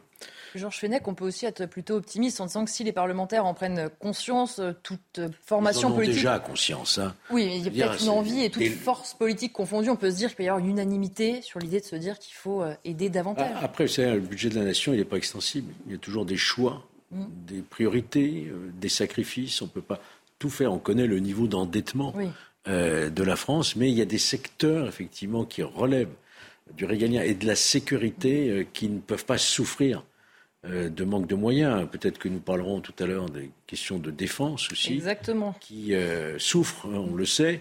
mais la sécurité civile, c'est la première des sécurités pour le citoyen, où qu'il se trouve, qu'il ait un accident de la route, qu'il ait un incendie, qu'il ait un dégât des eaux. Les pompiers, c'est le réflexe, le premier réflexe. Donc nous devons tout faire pour qu'ils aient les moyens Honnêtement, il ne s'agit pas non plus d'avoir des statuts euh, super privilégiés. Mm. Je ne sais pas, d'ailleurs, vous pourriez nous préciser euh, comment, comment est défrayé, par exemple, un, pompier volontaire De quel niveau est-il défrayé de ce qu'il sacrifie de son temps, sa vie de famille Aujourd'hui, c'est 8 euros euh, de l'heure sur intervention. 8 euros de l'heure, c'est ridicule. Par rapport aux exploits qu'ils font. Mais bien entendu, mais je pense qu'à un moment donné, comme dans tout métier, comme dans la police ou autre, on rentre aussi et surtout parce qu'on a envie de faire quelque chose et de donner du sens. Bien entendu, il y a cette petite récompense qui vient, même moi, alors elle est vraiment petite et ridicule, mais quand je suis rentré botte au pied la première fois en tant que pompier volontaire à Cannes-sur-Mer, la première fois que j'ai reçu une feuille d'indemnité, parce que c'est une indemnisation que nous fait l'État, euh, déjà, elle est, euh, on exclut les impôts, hein, il n'y a aucune prise euh, fiscale là-dessus, mais même moi j'étais surpris, agréablement surpris, parce que je me suis senti utile, mais que je trouvais cela normal. ce que je pense, c'est pas la cause de tout le monde, même si aujourd'hui on devrait la revaloriser. Mais le sujet aujourd'hui, c'est que quand on prend ce sujet du, statut du sapeur-pompier volontaire. Aujourd'hui, on a une directive européenne du temps de travail qui est une véritable épée de Damoclès, non pas que sur les sapeurs-pompiers volontaires, mais sur l'ensemble des gens qui contribuent à avoir une société résiliente. Donc que ce soit aussi dans le cadre associatif, comme ce soit aussi dans le domaine euh, du volontariat. On se bat permanence pour dire attention, cette directive, aussi bien en OPEX pour les militaires que pour nous, va à un moment donné donner un coup de massue sur l'ensemble du volontariat de son système. Si aujourd'hui on ne porte pas plus d'attention et qu'on ne crée pas une directive de, plutôt de l'engagement citoyen pour défendre tout ce qui aujourd'hui nous permet de résoudre bon nombre de crises, on ne s'en sortira pas. Ce qu'appelle la fédération de manière constante, de manière longitudinale tout au long de l'année, c'est de défendre ce modèle du volontariat, quel qu'il soit, parce que derrière, ça met en péril les associations agréées de sécurité civile avec ses bénévoles, parce qu'aujourd'hui, on va défendre à un moment donné se retrouver sur le terrain, on va dire, de différentes opérations associatives, parce qu'il y a cette directive et qui nécessite un repos derrière. Imaginez à un moment donné qu'on soit obligé, et c'est déjà le cas, hein, qu'on soit déjà obligé d'appliquer très clairement, heure pour heure, le nombre de repos derrière. C'est juste inimaginable face à des conditions de dantesques comme celle-là. Il n'y a pas un arbitre au milieu qui siffle la fin de la partie, au milieu des opérations, posez votre lance, les gars, on rentre. Hein. Non, c'est pas ça le but du jeu. Le but, c'est de rester dans une atmosphère de toute quiétude et de toute stabilité statutaire, dès lors qu'on va à un moment donné donner les moyens et d'affranchir et de barriérer, on va dire, ce système d'engagement défendu par nos autorités. C'est ça qu'on demande. Mais que ça soit au niveau de l'Europe. Plus de souplesse en réalité. Non seulement la souplesse, mais une protection certaine. Une protection. Voilà, comme au même titre qu'on protège les concitoyens. Je voudrais qu'on regarde une autre phrase issue de cette tribune. N'abandonnons pas nos soldats du feu, devenus soldats de la vie, aujourd'hui soldats du climat, dès l'été fini. Parce que Marion Pariset, c'est vrai que chaque été, lors de ce genre d'épisode, ou chaque fois qu'il y a une catastrophe, on rend hommage aux pompiers. Et derrière, on voit, il n'y a pas forcément, euh, c'est pas forcément suivi. Une fois que ces incendies sont passés, on passe à autre chose. On, passait à autre chose, euh, là encore, euh, avant qu'on arrive mm. sur un, un, été comme le nôtre, qui, où les feux ont été vraiment l'objet d'une attention constante mm. et ont été dans, ont pris dans des régions qui n'avaient jamais vu euh, des feux de cette ampleur, des régions beaucoup plus tempérées, beaucoup plus humides. On, a des feux en Bretagne, ce qui paraît mm. assez contradictoire avec l'image en plus qu'on se fait de la Bretagne habituellement. mais donc, il y a, en effet, cet appel, il ne faut pas qu'il reste sans réponse. Euh, mais euh, je pense qu'aujourd'hui, on a atteint un point avec l'enchaînement de catastrophes euh, et de climatiques hein, qui fait que, de toute façon, l'attention continuera d'être portée. mais l'attention et aussi la pression dans notre sens. Donc ça incite d'autant plus à agir vite pour pouvoir, notamment, vous avez raison, préserver hein, le mm. statut qui est extrêmement important. Parce qu'en effet, cette, cette directive européenne, c'est le problème de certaines de ces directives, c'est qu'elles s'imposent euh, directement sur le droit français et qu'une fois qu'elles sont imposées, elles sont il est extrêmement difficile de revenir dessus. Or là, on touche réellement à notre capacité de souveraineté, que ce soit dans le domaine militaire, mais aussi notre souveraineté en termes de défense, euh, défense climatique, défense humaine, quand il s'agit de pouvoir sauver des gens. Et, et, dans des conditions telles que nous les avons aujourd'hui, nous ne sommes pas en mesure de pouvoir euh, doubler ou tripler les effectifs pour permettre effectivement d'appliquer euh, une directive qui, qui euh, obligerait à avoir ces temps de repos réguliers, euh, à limitation d'heures, empêcher la mobilisation. Il me semble qu'il y a aussi la question de la mobilisation lors des permissions, qu'on ne puisse pas faire revenir des personnes de leurs vacances pour obligation de service. tous ces aspects-là, ils sont nécessaires à prendre en compte parce qu'en effet, c'est notre souveraineté, c'est notre capacité à assurer la défense des citoyens qui est en jeu. Et justement, euh, on l'a su euh, aujourd'hui, Emmanuel Macron veut réunir à l'Elysée tous les acteurs qui ont été mobilisés, les pompiers évidemment, mais aussi euh, les élus, les préfets, les agriculteurs et nos partenaires européens. La date n'est pas encore connue. Évidemment, son entourage indique qu'il faudra que la situation soit maîtrisée avant qu'il y ait cette réunion. Georges Fenech, c'est une bonne idée de se dire on met enfin tout le monde autour de la table et on évoque les solutions possibles, on réfléchit ensemble? C'est forcément une bonne idée d'associer tous les acteurs car chacun fera valoir son point de vue avec ses propres, euh, je dirais, problématiques. Celui de l'agriculteur n'est pas forcément euh, celui du maire d'une commune. Chacun a évidemment un point de vue à faire, à faire valoir. Donc, euh, pour l'instant, on n'a pas de date fixée. Hein. La priorité, c'est encore la lutte contre les incendies qui continuent quand même, même s'ils sont fixés. mais il y aura, j'imagine, une date très proche qui sera fixée pour qu'il y ait cette première rencontre multilatérale avec tous les acteurs, de façon à déboucher sur un projet de loi, effectivement, de finances pour la sécurité civile et qu'on entende les revendications exprimées dans cette tribune où on parle quand même de point de rupture. Hein. Ce n'est pas quelque chose d'anodin, un point de rupture. On a un grand rendez-vous qui est du 21 au 24 septembre à Nancy, qui est le Congrès national, mmh. sur lequel, euh, face aux événements, on va être obligé de, euh, de revoir son, son, contenu, parce que globalement, euh, il faut aller beaucoup plus loin encore dans cette situation-là, et c'est et c'est là qu'on invite le président de la République à venir aussi rencontrer. Ça va être, c'est même pas dans un mois, hein, c'est-à-dire mmh. que globalement, ça va être un carrefour essentiel où laquelle nous nous sommes ouverts à, à accueillir tout le monde, l'ensemble des parlementaires, l'ensemble des forces concourantes justement à la protection de l'environnement et des populations, euh, évidemment les plus hautes autorités de l'État, pour permettre justement d'échanger, tel un sommet qui va permettre à un moment donné de prendre de véritables orientations, parce que derrière c'est un enjeu national et européen. Euh, si je le dis et que j'insiste, c'est parce que demain, il faut aussi contribuer à ce qu'aujourd'hui nous a apporté l'Europe en termes de piston et de soulagement pour que demain, on puisse faire la même oui, chose. Ça doit marcher dans les deux sens. Exactement. Et justement montrer que notre force, c'est surtout de rendre de manière puissance 10. Là, pareil, au regard, un, déjà d'une part de la nécessité, et deux, du remerciement. D'ailleurs, quand on remercie parfois les gens, on a tendance à en faire pas au même niveau, mais même un peu plus en y rajoutant. Et c'est complètement logique d'un point de vue diplomatique, parce qu'on est dans une Europe qui est, à mon sens, unie. Je suis désolé, je vais prendre des critiques pour certains anti-européens, mais aujourd'hui, on est forcé de constater que c'est cela aujourd'hui qui fonctionne et qui nous permet de penser l'appeler justement béante. Et sur cette euh, réunion en tant que telle, c'est bien de se mettre enfin tous autour de la table. Est-ce que vous avez euh, l'espoir que ça arrive euh, à quelque chose de concret, ou il y a la crainte peut-être de ces discussions qui s'éternisent? On a, on a tout écrit, on a tout fait, on a tout porté, on a mis tout tout le monde devant euh, des responsabilités. On leur a même mis devant, comme je disais tout à l'heure, face à une tribune de l'ensemble mm. des sapeurs-pompiers de France pour exposer quelles étaient leurs ambitions dans le cadre de leur candidature à la présidentielle. Nous avons des documents, vous allez sur pompier.fr, sur une page d'accueil, où quelles sont les orientations véritables de la Fédération nationale des sapeurs-pompiers de France et quels sont les moyens que l'on peut mettre en œuvre pour apporter une meilleure protection. Tout ce qui est écrit dedans, c'est tout ce que l'on vit aujourd'hui. Mm. Je ne peux pas dire mieux. Donc, ça veut dire que globalement, oui, les discussions mais il faut qu'elle soit éphémère. Derrière, il nous faut effectivement des actes beaucoup plus forts et beaucoup plus rapides, parce qu'aujourd'hui, c'est ce que la population aussi, elle, l'attend. Marion Pariset, sur cette euh, réunion qui semble forcément sur le papier euh, une bonne idée, euh, l'entourage Emmanuel Macron nous dit aussi qu'il veut les remonter de terrain, que c'est pour ça que département par département, il appelle les préfets, les élus.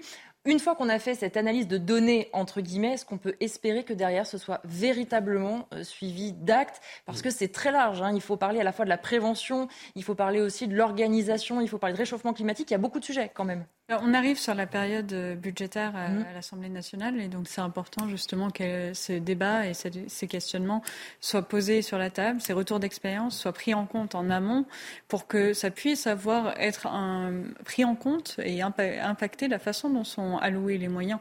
Euh, c'est pas uniquement une question de combien, c'est une, une, question aussi de comment ou vers quoi on alloue en particulier les moyens.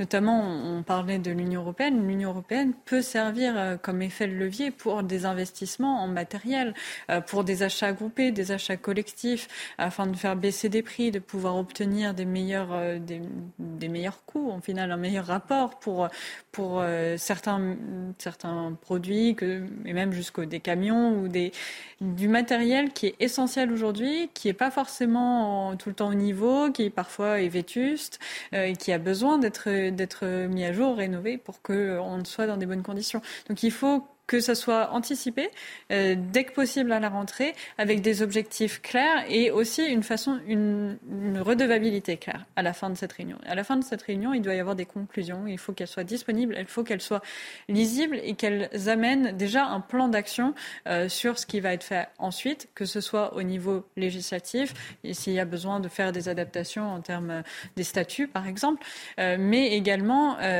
sur des aspects plus pragmatiques sur la question budgétaire et puis euh, comment porter ces sujets au niveau européen?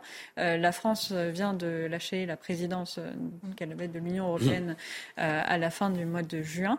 là, on a passé la main, mais ça, ne, ça, ne, veut pas dire qu'on a moins de paroles pour autant au niveau de l'Union européenne. Et au contraire, il faut être porteur puisqu'on en a été bénéficiaire. Soyons aussi faire de lance en la matière et essayons de fédérer nos, nos voisins européens sur, le, sur la question. Georges Fenech, sur cette euh, gestion de crise, on sait, c'est de l'interministériel. Bien sûr, beaucoup de ministères sont, euh, euh, sont, concernés. Certains demandent une sorte de monsieur crise ou d'un ministère même qui serait dédié à ces crises, notamment incendie, inondation. Est-ce que ça pourrait être une manière de réenvisager la gestion de ces crises liées notamment au réchauffement climatique? On peut toujours améliorer des organisations administratives.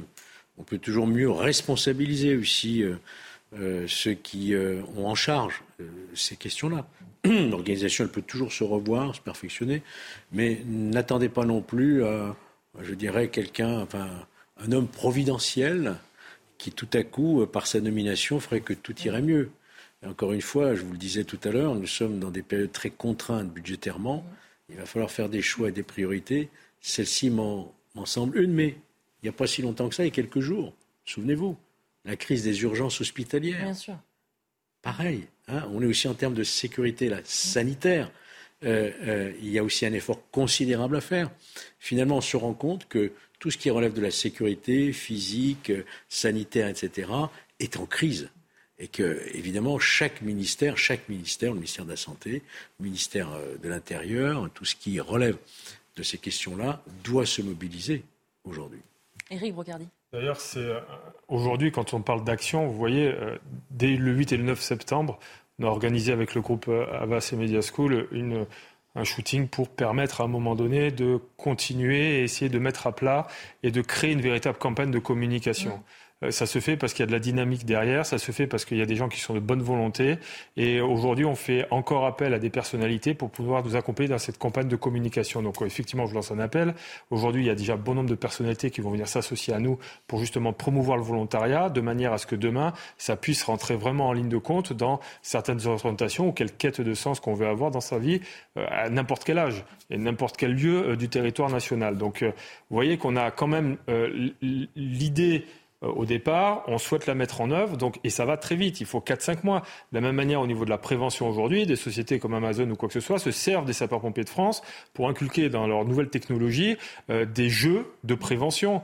Euh, aujourd'hui, quand on demande à différentes sociétés si elles veulent s'associer aux sapeurs-pompiers pour pouvoir permettre des ouvertures de pages sur la météo des risques incendies pendant l'été, c'est maintenant qu'il faut le faire, c'est maintenant dans lequel il faut s'engager. Mais ça peut aller très vite parce qu'à partir du moment où il y a la volonté, il y a un chemin. Là, c'est vrai qu'il faut une autoroute, mais néanmoins, il faut nécessairement que aujourd'hui, on puisse aller très rapidement de l'avant pour des mesures concrètes, ne serait-ce que déjà pour les concitoyens, c'est extrêmement important. On va continuer euh, à parler euh, des incendies, mais tout de suite, on fait euh, une petite pause et on se retrouve sur Punchline dans quelques instants.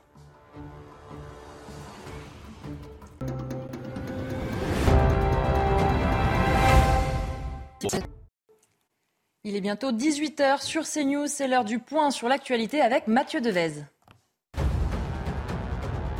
Sur le front des incendies, Emmanuel Macron va réunir l'ensemble des acteurs des départements concernés à l'Elysée. Aucune date n'est encore fixée, mais selon l'Elysée, la réunion aura lieu une fois les feux éteints. Objectif, réfléchir aux moyens de lutte et de prévention. Emmanuel Macron est actuellement en vacances au fort de Brégançon dans le Var. La rentrée du gouvernement est prévue pour la semaine du 22 août. Le feu est fixé mais toujours pas éteint en Gironde. Une pluie importante et un vent faible ont notamment favorisé le travail des sapeurs-pompiers. Les 8000 habitants évacués vont pouvoir retrouver leur domicile. Les autorités appellent cependant à la prudence, interdiction de pénétrer à l'intérieur du massif impacté par l'incendie. En Arménie, au moins un mort et 20 blessés après une explosion dans la capitale Erevan. Les faits se sont produits en début d'après-midi dans une zone commerciale. L'origine de l'explosion n'est toujours pas connue. Une vingtaine de camions de pompiers sont mobilisés, notamment pour éteindre l'incendie. Après avoir soutenu Salman Rushdie, J.K. Rowling se dit menacée. La créatrice de la saga Harry Potter est la cible de menaces de mort provenant d'un internaute sur les réseaux sociaux. J.K. Rowling avait réagi à l'agression de l'écrivain britannique se disant écœuré sur Twitter. Un utilisateur qui se présente comme un étudiant et militant politique basé au Pakistan avait alors répondu Ne t'inquiète pas, tu es la prochaine. On va parler euh, maintenant du budget de la défense bien insuffisant selon les militaires qui déplorent un manque de moyens et de mauvais choix stratégiques. Les explications de Solène Boulan. En plein conflit ukrainien, les chefs d'état-major de l'armée française tirent la sonnette d'alarme. Devant la commission de la défense de l'Assemblée nationale en juillet, ils ont détaillé les lacunes dont souffre le modèle militaire français. Manque de moyens, besoins matériels, les militaires ont appelé le gouvernement à revoir à la hausse le budget de la défense alloué dans le cadre de la loi de programmation militaire, dont Emmanuel Macron a promis une réévaluation. Selon les militaires, leurs équipements sont encore trop peu nombreux, surtout depuis la fin de la guerre froide. Nous avions une armée de 500 000 hommes, nous avions 600 euh, avions de combat, à peu près un millier de chars, euh, un grand nombre de pièces d'artillerie, 25 euh, frégates, donc bâtiments de rang 1. Aujourd'hui, 30 ans après, on a à peu près le tiers de tout ça. Selon le général Bruno Clermont, ces lacunes s'expliquent par les choix militaires opérés ces dernières années. On a mené des guerres asymétriques, des guerres asymétriques qui ont commencé avec l'Afghanistan, mais également on continue à les conduire actuellement en Irak, on les conduit en Afrique, qui nous ont amené à faire un choix d'armées différentes, qui était une armée asymétrique, qui devait mener des combats contre de mobilité, euh, des capacités expéditionnaires contre des forces qui étaient euh, très peu équipées militairement. Le gouvernement promet en 2023 une augmentation du budget de la défense de 3 milliards d'euros, soit 44 milliards d'euros au total. Christian Proutot nous a rejoint. Bonsoir Christian, fondateur du GIGN. Est-ce qu'on a délaissé un peu trop notre armée? On a orienté les moyens qu'avait l'armée euh, euh, sur des objectifs qui étaient les objectifs qui correspondaient aux besoins.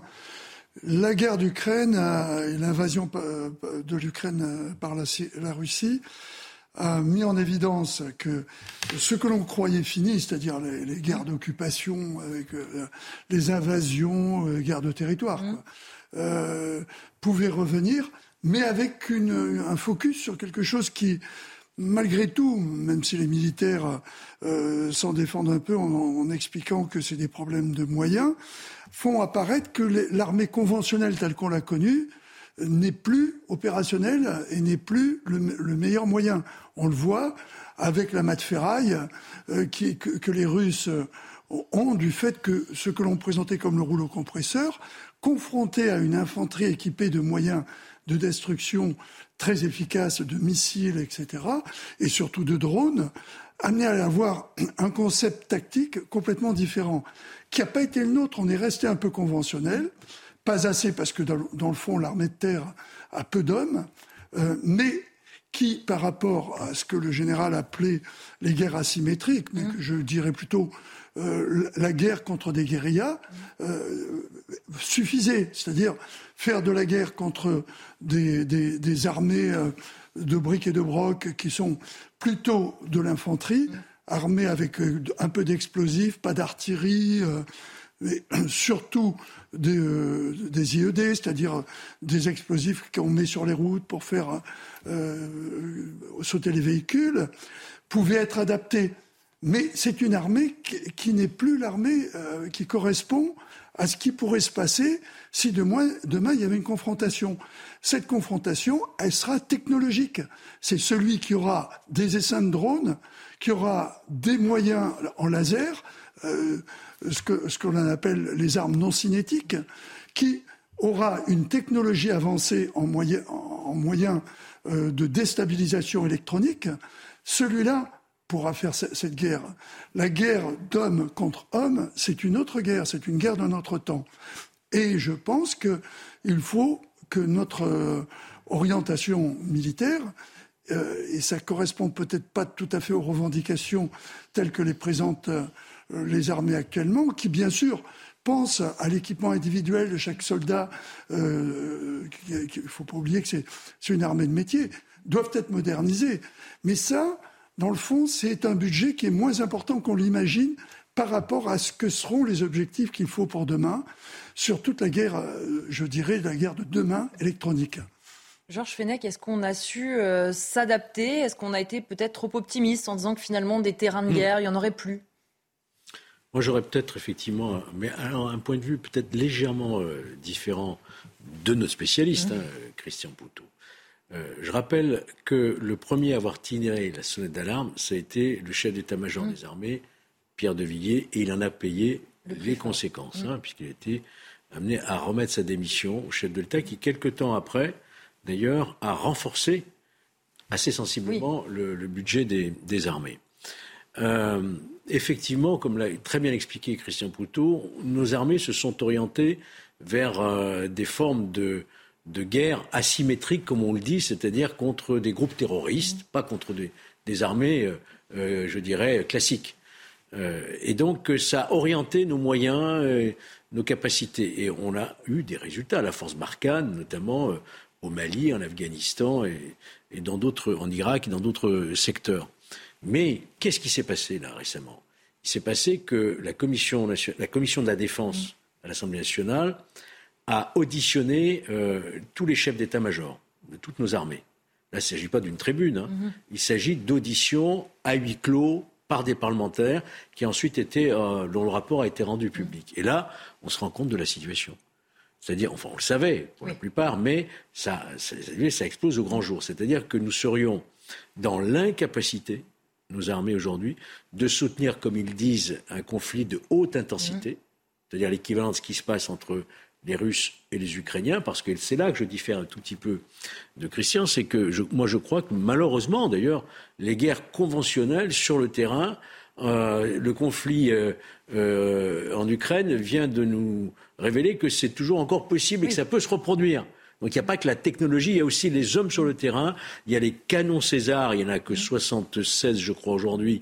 Et d'après le chef d'état-major, il en faudrait 2000, vous vous rendez compte. Et sur les 76, on en a prêté 18 aux Ukrainiens à juste titre d'ailleurs. et que donc on se rend compte que nos troupes euh, nos moyens, notre engagement. L'armée de l'air, ça a été dit par le général Bruno Clermont, a perdu, je crois, 30%. Euh, euh, le, nombre d'avions de, chasse a été divisé par trois. la marine, c'est pareil, ça a été divisé par 50% depuis une trentaine d'années. Donc, on est vraiment à l'os, comme on dit. Et c'est là qu'on s'inquiète, parce que c'est pas parce qu'on est une puissance nucléaire c'est pas parce que la Russie est une puissance nucléaire, on se rend compte que les puissances nucléaires peuvent aussi faire des guerres conventionnelles et que donc on n'est plus véritablement, du tout même, en capacité euh, de maintenir un, conflit de haute intensité.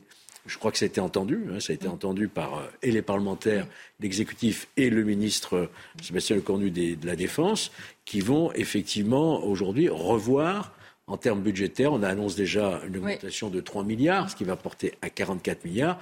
Mais simplement pour vous donner un ordre d'idée, aujourd'hui, le budget de la défense, c'est 2% à peu près. Mm du budget nation, en 1980, était de 3%. Vous voyez, donc, euh, à force de tirer, à force de mm. tirer, euh, on en arrive aujourd'hui à, une grande inquiétude parce qu'on se rend compte qu'effectivement, rien n'exclut que demain, peut-être, malheureusement, on sera amené à une confrontation conventionnelle. Vous reparlez justement euh, des chiffres. Mm. On va réécouter Bruno Clermont, général de corps aérien, en deuxième section, qui revient justement sur les chiffres et sur la comparaison et la perte de moyens pour nos armées. Il faut revenir, il faut peut-être faire un petit retour en arrière, là, revenir en 1990, à la fin de la guerre froide. À la fin de la guerre froide, le budget de la défense de la France était à peu près à peu plus de 3% du, produit intérieur brut. On avait euh, du produit intérieur brut. Nous avions une armée de 500 000 hommes. Nous avions 600 euh, avions de combat, à peu près un millier de chars, euh, un grand nombre de pièces d'artillerie, 25 frégates, donc bâtiments de rang 1. Aujourd'hui, 30 ans après, on a à peu près le tiers de tout ça. On a le tiers de tout ça parce qu'en réalité, il, s'est passé deux choses. Euh, d'abord, euh, on a baissé la garde euh, partant du principe qu'il n'y aurait plus de guerre et qu'on n'avait plus besoin d'une défense importante. Et, surtout, en parallèle, on a mené des guerres asymétriques. des guerres asymétriques qui ont commencé avec l'Afghanistan, mais également on continue à les conduire actuellement en Irak, on les conduit en Afrique, qui nous ont amené à faire un choix d'armées différentes, qui était une armée asymétrique qui devait mener des combats contre de mobilité, des capacités expéditionnaires contre des forces qui étaient très peu équipés militairement. Marion Pariset, est-ce que effectivement on découvre ça? Est-ce qu'on doit s'en étonner? Ou est-ce que stratégiquement d'autres pays font les mêmes choix que nous? On est euh, au niveau européen, on est quand même maintenant que le Royaume-Uni a quitté l'Union mmh. européenne, on reste le pays qui a l'armée la, plus conséquente, la plus développée. On a également une base euh, industrielle et technologique de défense qui est importante, même si euh, là encore, pour qu'elle se développe et qu'elle continue à pouvoir être en capacité d'investir dans l'innovation, il faut qu'il y ait une commande et souvent c'est une commande publique et c'est aussi ce qui est mené par le, les exportations qu'elle est capable de faire. Donc il y a ces deux volets-là. On a donc euh, une, capacité au niveau européen qui est important, euh, mais euh, en parallèle, les Américains, les Chinois ont extrêmement investi sur les technologies. Et c'est logique parce que, en, fait, ce qui est décrit là, c'est qu'on est passé à la fin de la guerre froide dans une période euh, qui a été un peu décrite euh, par Fukuyama comme la fin de l'histoire, où on allait vers une convergence et finalement des, modèles autour d'une démocratie libérale.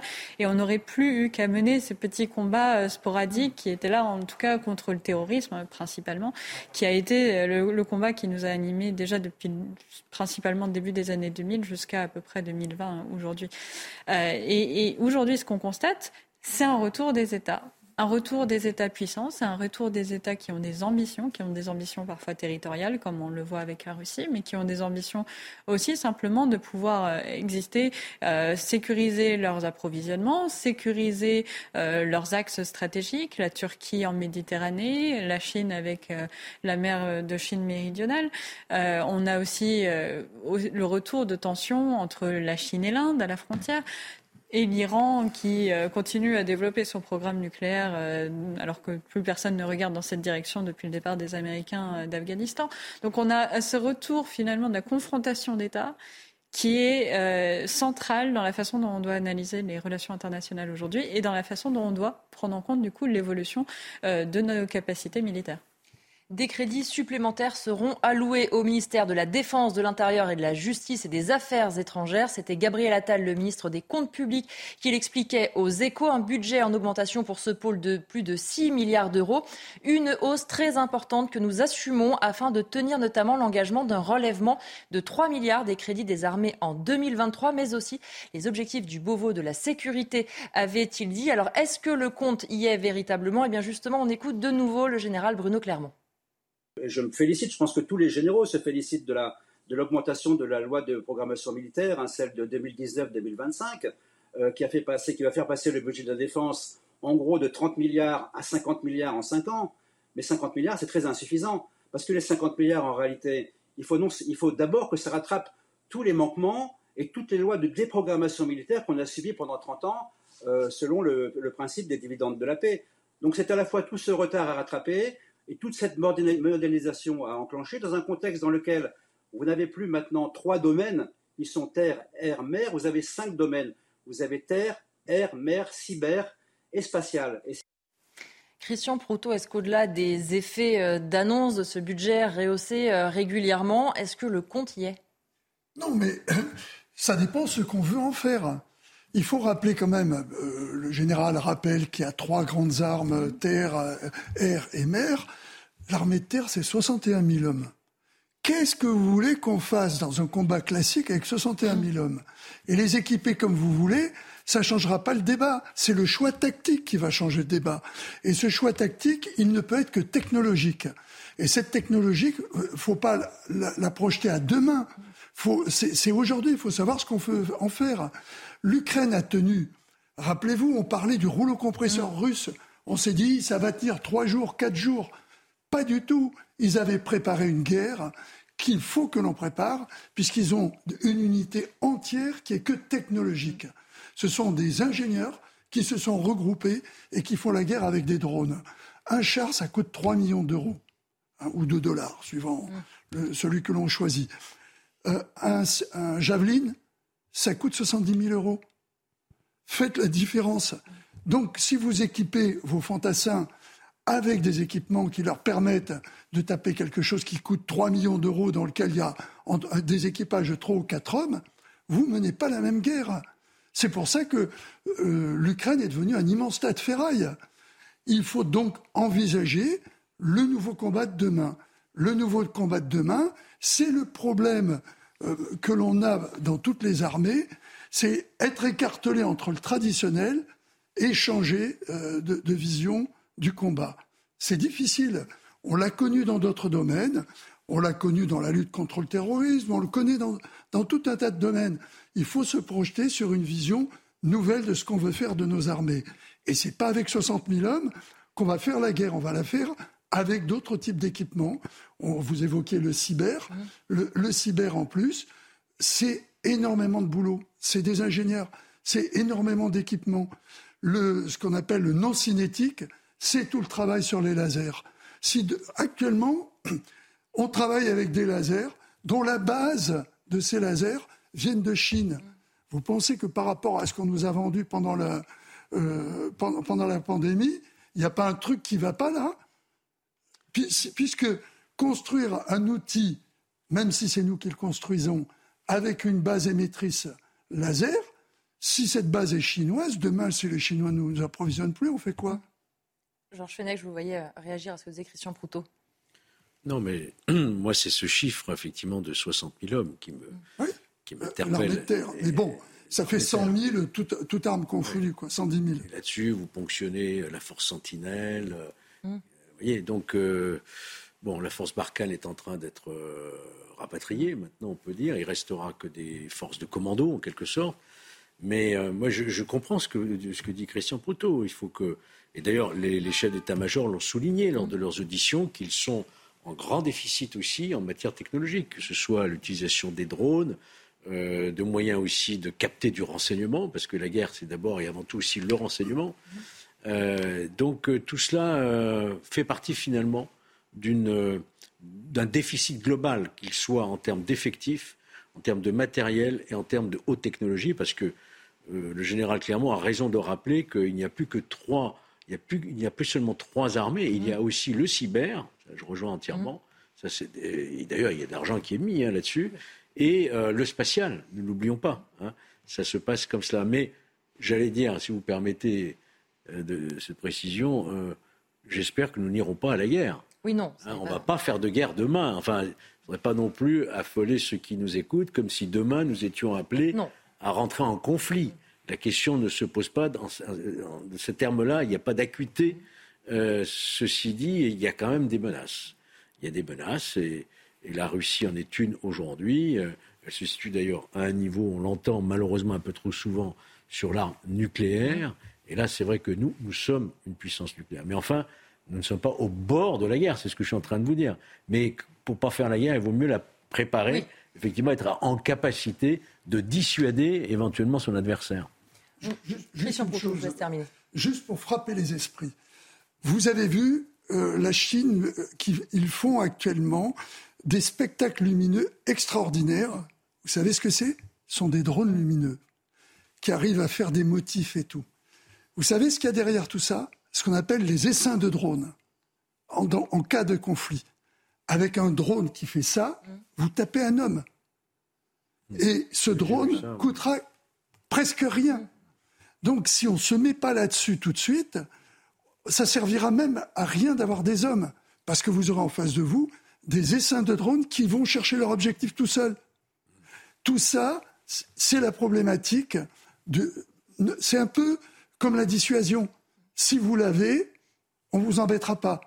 Si vous ne l'avez pas, vous êtes en retard d'une guerre. On va changer de sujet et terminer cette partie en revenant sur cette affaire incroyable avec à la clé un gros lot inattendu. On part d'un refus d'obtempérer et on finit avec un trafic de bonbonnes de protoxyde d'azote. Le gaz hilarant, le récit est signé Alexis Vallée. Le 7 août dernier, à 23h50, un conducteur de scooter et sa passagère refusent de s'arrêter lors d'un contrôle de police.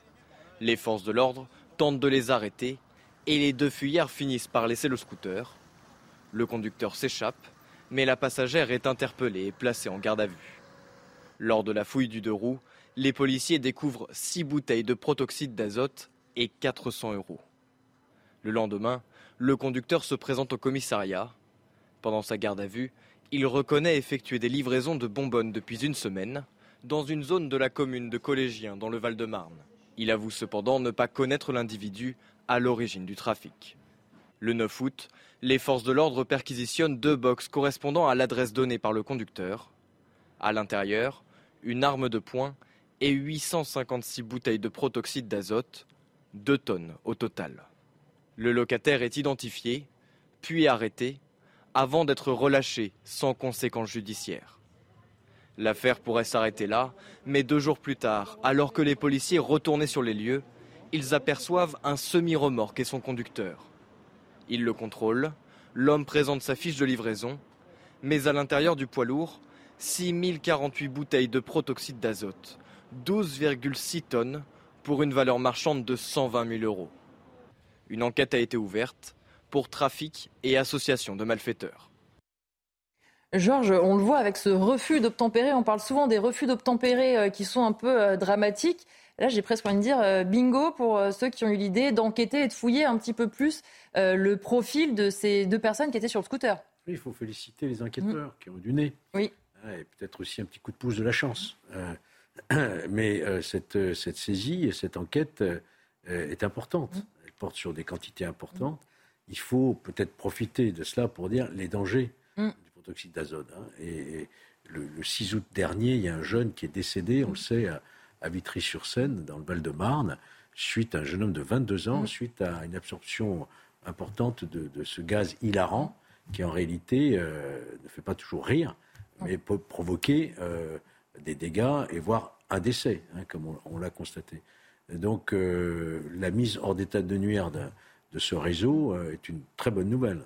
Justement, vous me tendez la perche parce qu'après cette saisie record dans le Val-de-Marne de gaz hilarant, notre rédaction s'est penchée sur ce fléau qui touche de plus en plus de personnes, notamment malheureusement les plus jeunes. Les réseaux sociaux jouent un grand rôle, notamment pour se procurer ces produits. Les précisions de Thibault Marcheteau.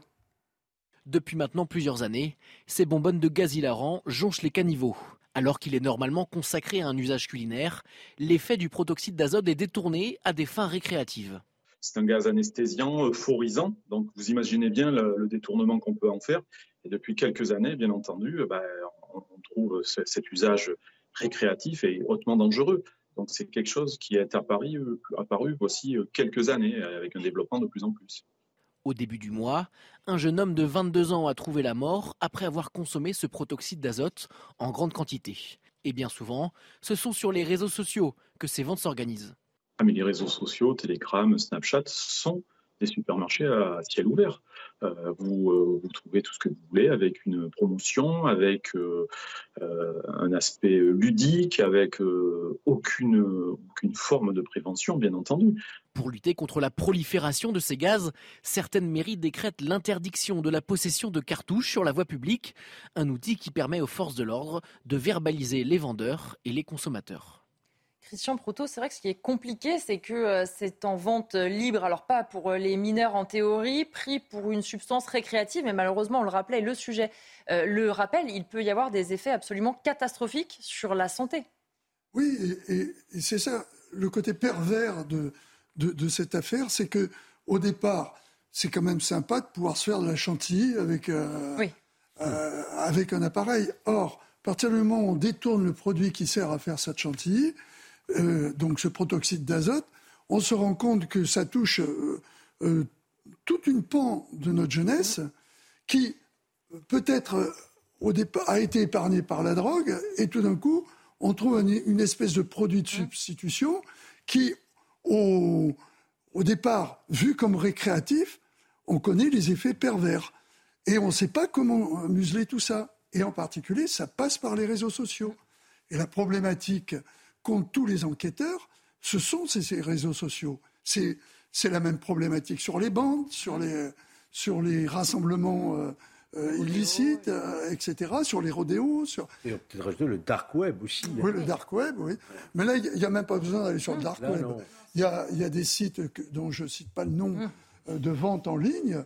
On peut s'acheter ça pour, je crois, 1,50€ la, la petite bouteille. Quoi. Donc, c'est, c'est même pas dissuasif financièrement et on connaît les effets pervers. on avait eu un problème identique, je, termine là-dessus, rappelez-vous, avec les, enfants, qui, les jeunes, qui d'un coup respiraient de la colle. Oui. Voilà. On est à peu près dans le, même processus. il faut mettre en place des mesures, attirer l'attention, mais malheureusement, bloquer la vente, c'est assez difficile.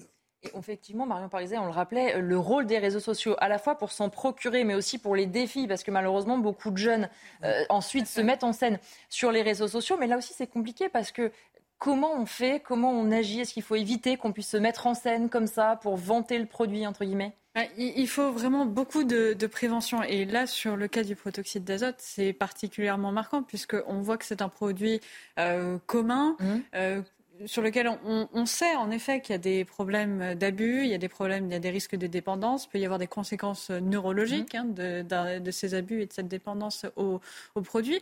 Mais euh, aujourd'hui, euh, quel jeune a été sensibilisé au collège à cet usage-là? Euh, Il n'y a pas d'information. Jusqu'à maintenant, c'était très peu connu. Mm. Là, on commence à en parler parce que ça s'est généralisé. Mais jusqu'à présent, c'était absolument anodin. Donc, ça renforce aussi chez les jeunes, jeunes l'impression que finalement, ça serait un acte sans conséquence, qu'on peut juste en prendre euh, de temps en temps, mm. une fois toutes les semaines ou plus, et un peu euh, embrayer sur un cercle vicieux, sans conséquence, parce que on n'a pas prévenu. Mm. Alors là, il y a vraiment de la prévention à faire en amont. Et sur les réseaux sociaux, il y a besoin de pouvoir travailler avec les plateformes des mm. réseaux sociaux, avec les GAFA, avec euh, les grandes plateformes qui euh, permettent la propagation, la diffusion de ces messages, parce qu'elles jouent un rôle dans le signalement et dans la suppression de ces mm. messages, et notamment de ces vidéos qui circulent beaucoup. Euh, on parle des nouveaux réseaux sociaux maintenant, qui ont pour le coup, quand elle diffuse, c'est plus euh, simplement un petit groupe d'amis. ça peut être du 100 000, mm. personnes qui vont le visionner dans l'espace de quelques minutes. Donc il y a besoin d'une grosse réactivité et ça passe par de la communication et une vraie stratégie conjointe avec les services publics. Ce qui n'est pas évident parce qu'on parle quand même de structures qui, sont, euh, qui dépassent carrément les États et qui aujourd'hui ont quand même plutôt tendance à vouloir s'affranchir des règles plutôt qu'à rentrer dans le jeu du service public et de la protection euh, de la on continue euh, les débats dans un instant. On reviendra notamment euh, sur les incendies. À tout de suite dans Punchline. Il est 18h30 sur CNews. Je suis toujours entouré de Marion Parisa et de Christian Proutot. Nous ont rejoint Patrick Caram, bonsoir. Vice-président de la région Île-de-France et Alexandre Nicolique, bonsoir. Président du groupe Rassemblement National dans la région Centre-Val de Loire. Tout de suite, on fait le point sur l'actualité avec Mathieu Devez. Un navire de l'ONU prêt à partir d'Ukraine avec des céréales. Ce premier navire humanitaire affrété par les Nations Unies pour transporter des céréales ukrainiennes a été chargé de 23 000 tonnes de blé. Les exportations étaient auparavant bloquées à cause de la guerre alors que l'Ukraine et la Russie sont parmi les plus gros exportateurs mondiaux de céréales. Un plongeon de 27 pardon, mètres de haut, synonyme de victoire pour le français Gary Hunt. Sous le soleil d'Oslo, la légende du plongeon extrême remporte l'étape norvégienne du Red Bull Cliff Diving, une compétition mondiale de plongeon extrême. Le français décroche son premier succès de la saison alors que quatre épreuves sont encore à disputer. Il était devenu la vedette estivale à Oslo en Norvège. Le morse Freya a été euthanasié face au public qui se pressait pour le photographier. Les autorités ont préféré euthanasier l'animal pour éviter tout risque d'attaque, une décision qui fait débat dans le pays. La femelle de 600 kg avait choisi de passer une partie de l'été en Norvège où elle avait acquis une notoriété en se hissant sur des bateaux de plaisance. On va parler dans un instant de la tribune des pompiers dans les colonnes du JDD, mais d'abord quand même la bonne nouvelle, en tout cas le soulagement euh, du jour avec euh, ce feu qui est désormais fixé en Gironde. On réécoute le sous-préfet d'Arcachon, Renan Léostic, qui a pris la parole en milieu d'après-midi. Les équipes et le commandant des opérations de secours ont permis euh, de constater qu'effectivement la situation était extrêmement favorable et nous permet d'ores et déjà d'annoncer que le feu est dorénavant fixé. Donc c'est une excellente nouvelle, il est fixé, euh, ce qui nous permet également d'annoncer de fait la réintégration de l'ensemble des 8000 habitants qui aujourd'hui sont euh, évacués. Donc nous sommes évidemment euh, très satisfaits. c'est une nouvelle qui nous permet évidemment de pouvoir à nouveau remercier tous ceux et celles qui ont combattu ce feu d'arrache-pied, pain par pain parfois, comme une véritable guerre également, on peut le dire, ce mot euh, n'est pas, euh, n'est pas galvaudé. Patrick Caram, enfin quand même des bonnes nouvelles. La guerre, comme il dit, euh, n'est pas gagnée, mais quand même, ça soulage un petit peu d'entendre ces propos. attendons encore, parce que quand, dans toute guerre, il y a des batailles. Là, c'est une bataille le feu est fixé. Il faut voir ce que ça va pouvoir euh, donner. Si on a des orages secs et qu'il n'y a pas de pluie, on va repartir dans un cycle de, de catastrophes annoncées. Et c'est vrai que euh, faut voir les images. Hein. On a des images publiées sur les réseaux sociaux. On voit des hommes et des femmes totalement exténués, épuisés sur le bord des routes. Certains d'entre eux en pleurs c'est vrai que ceux qui s'amusent à allumer des feux ou qui ne font pas attention, parce que faut, faut le rappeler, 90% des incendies sont d'origine humaine, ceux-là, c'est vraiment des criminels en puissance. Alexandre Nicolique, effectivement, je rebondis sur le site, ce chiffre qui vient d'être cité euh, par Patrick Caram. 90% des feux d'origine humaine. Alors, ça ne veut pas forcément dire qu'il y a une intention euh, derrière, mais on se rend compte quand même qu'on a un sérieux travail de pédagogie à faire pour en arriver à un chiffre aussi élevé. Oui, bien sûr. Alors après, euh, la, chaleur amplifie évidemment mm. euh, les, conséquences de, euh, des, actes humains, donc parfois volontaires malheureusement et parfois accidentels. mais en tout cas, ce que, ce que, ces incendies ont démontré, c'est qu'on a un vrai problème de fond et un problème structurel euh, au niveau des, des, pompiers. Euh, il y a un problème en, termes de nombre, en termes de, matériel. On a vu qu'on a dû faire appel à, nos alliés européens, ça mhm. peut être très bien, mais si la France est touchée, comme elle a été touchée, euh, comme a été touchée aujourd'hui, c'est que tous les pays européens peuvent être touchés. On avait vu la Suède l'année dernière, où il y a deux mhm. ans, qui avait été, qui avait été touchée également. si tous les pays européens sont, sont touchés simultanément, et c'est ce qui risque d'arriver dans les, dans les années à venir, il faut que la France et la capacité euh, de pouvoir intervenir avec euh, des pompiers suffisamment nombreux et du matériel, des canadaires notamment, euh, suffisamment nombreux. Je, je, pense qu'il va falloir se poser des vraies questions sur comment on va faire pour augmenter le nombre de sapeurs-pompiers volontaires notamment. Est-ce que ça passe par exemple directement par le, collège. Euh, on sait qu'on peut être euh, JSP à partir de, 11 ans. Est-ce que ça ne peut pas être euh, des stages quasi obligatoires pour, mmh. que, pour donner des vocations, pour inciter nos jeunes à, devenir pompiers plus tard, mais aussi à apprendre beaucoup de choses Il se trouve que j'ai été moi-même sapeur-pompier volontaire. c'est quand, on est sapeur-pompier volontaire, on apprend aussi beaucoup de choses. Euh, et ça ne concerne pas que les incendies. Vous savez que les, accidents domestiques, c'est 20 000 morts par an. Mmh. Euh, savoir comment on doit réagir euh, parfois dans, certaines situations, comment on peut intervenir quand quelqu'un est en arrêt cardiaque, mmh. comment on peut intervenir dans beaucoup de situations. Si on forme tout notre peuple mmh. à, à, réagir face à ces situations-là, on limitera le nombre de morts pour les incendies euh, en ce moment. Et, tous les étés, malheureusement, on, peut craindre que ça se reproduise euh, du fait de, du réchauffement climatique, euh, mais aussi pour tous les accidents domestiques. Donc il va falloir se poser des, des vraies questions structurelles pour la sécurité publique et savoir comment on va faire pour intervenir et pallier ces, à ces problèmes. Eh bien, justement, euh, les pompiers, dans une tribune publiée dans les colonnes du JDD, posent un certain nombre euh, de questions. On va regarder euh, ensemble l'essentiel de cette tribune. D'abord, cette phrase Les sapeurs-pompiers et l'ensemble des forces de la sécurité civile sont au bord de la rupture. Tous les voyants sont au rouge. Christian Proutot, c'est malheureux. On remercie les pompiers systématiquement. On voit le travail formidable qu'ils ont fait, notamment en Gironde, mais surtout les feux qui, qui parcourent notre territoire. Et pourtant, ils sont obligés de rappeler qu'ils sont au bord de la rupture, disent-ils. Manque de moyens, hommes trop fatigués. On ne voit pas ça. Il y a besoin de cette tribune pour qu'on comprenne?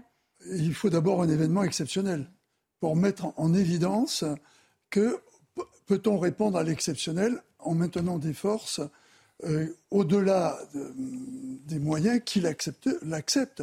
Euh, si, par exemple, tant qu'il n'y a pas eu cette série de feux, euh, si quelqu'un avait dit Oh là là, on n'aura pas de ces pompiers parce qu'il va y avoir des grands feux, mmh c'est pas évident que quelqu'un aurait déployé les, les budgets.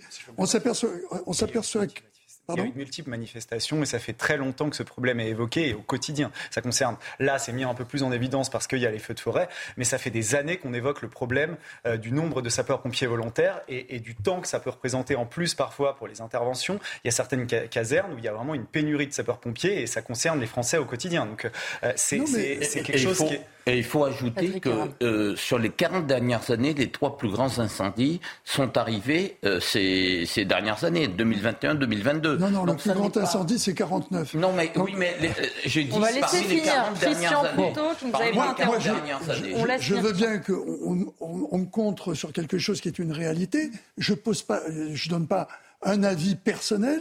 Je fais une analyse par rapport aux moyens qu'il faut mettre en place par, pour répondre à l'exceptionnel. C'est tout. Si tout le monde décide qu'il faut effectivement dimensionner pour répondre à des problèmes qui vont peut-être se poser plus souvent du fait du dérèglement climatique, je suis d'accord. Mais moi, je ne suis, pas un politique. Je pose, je réponds à une question.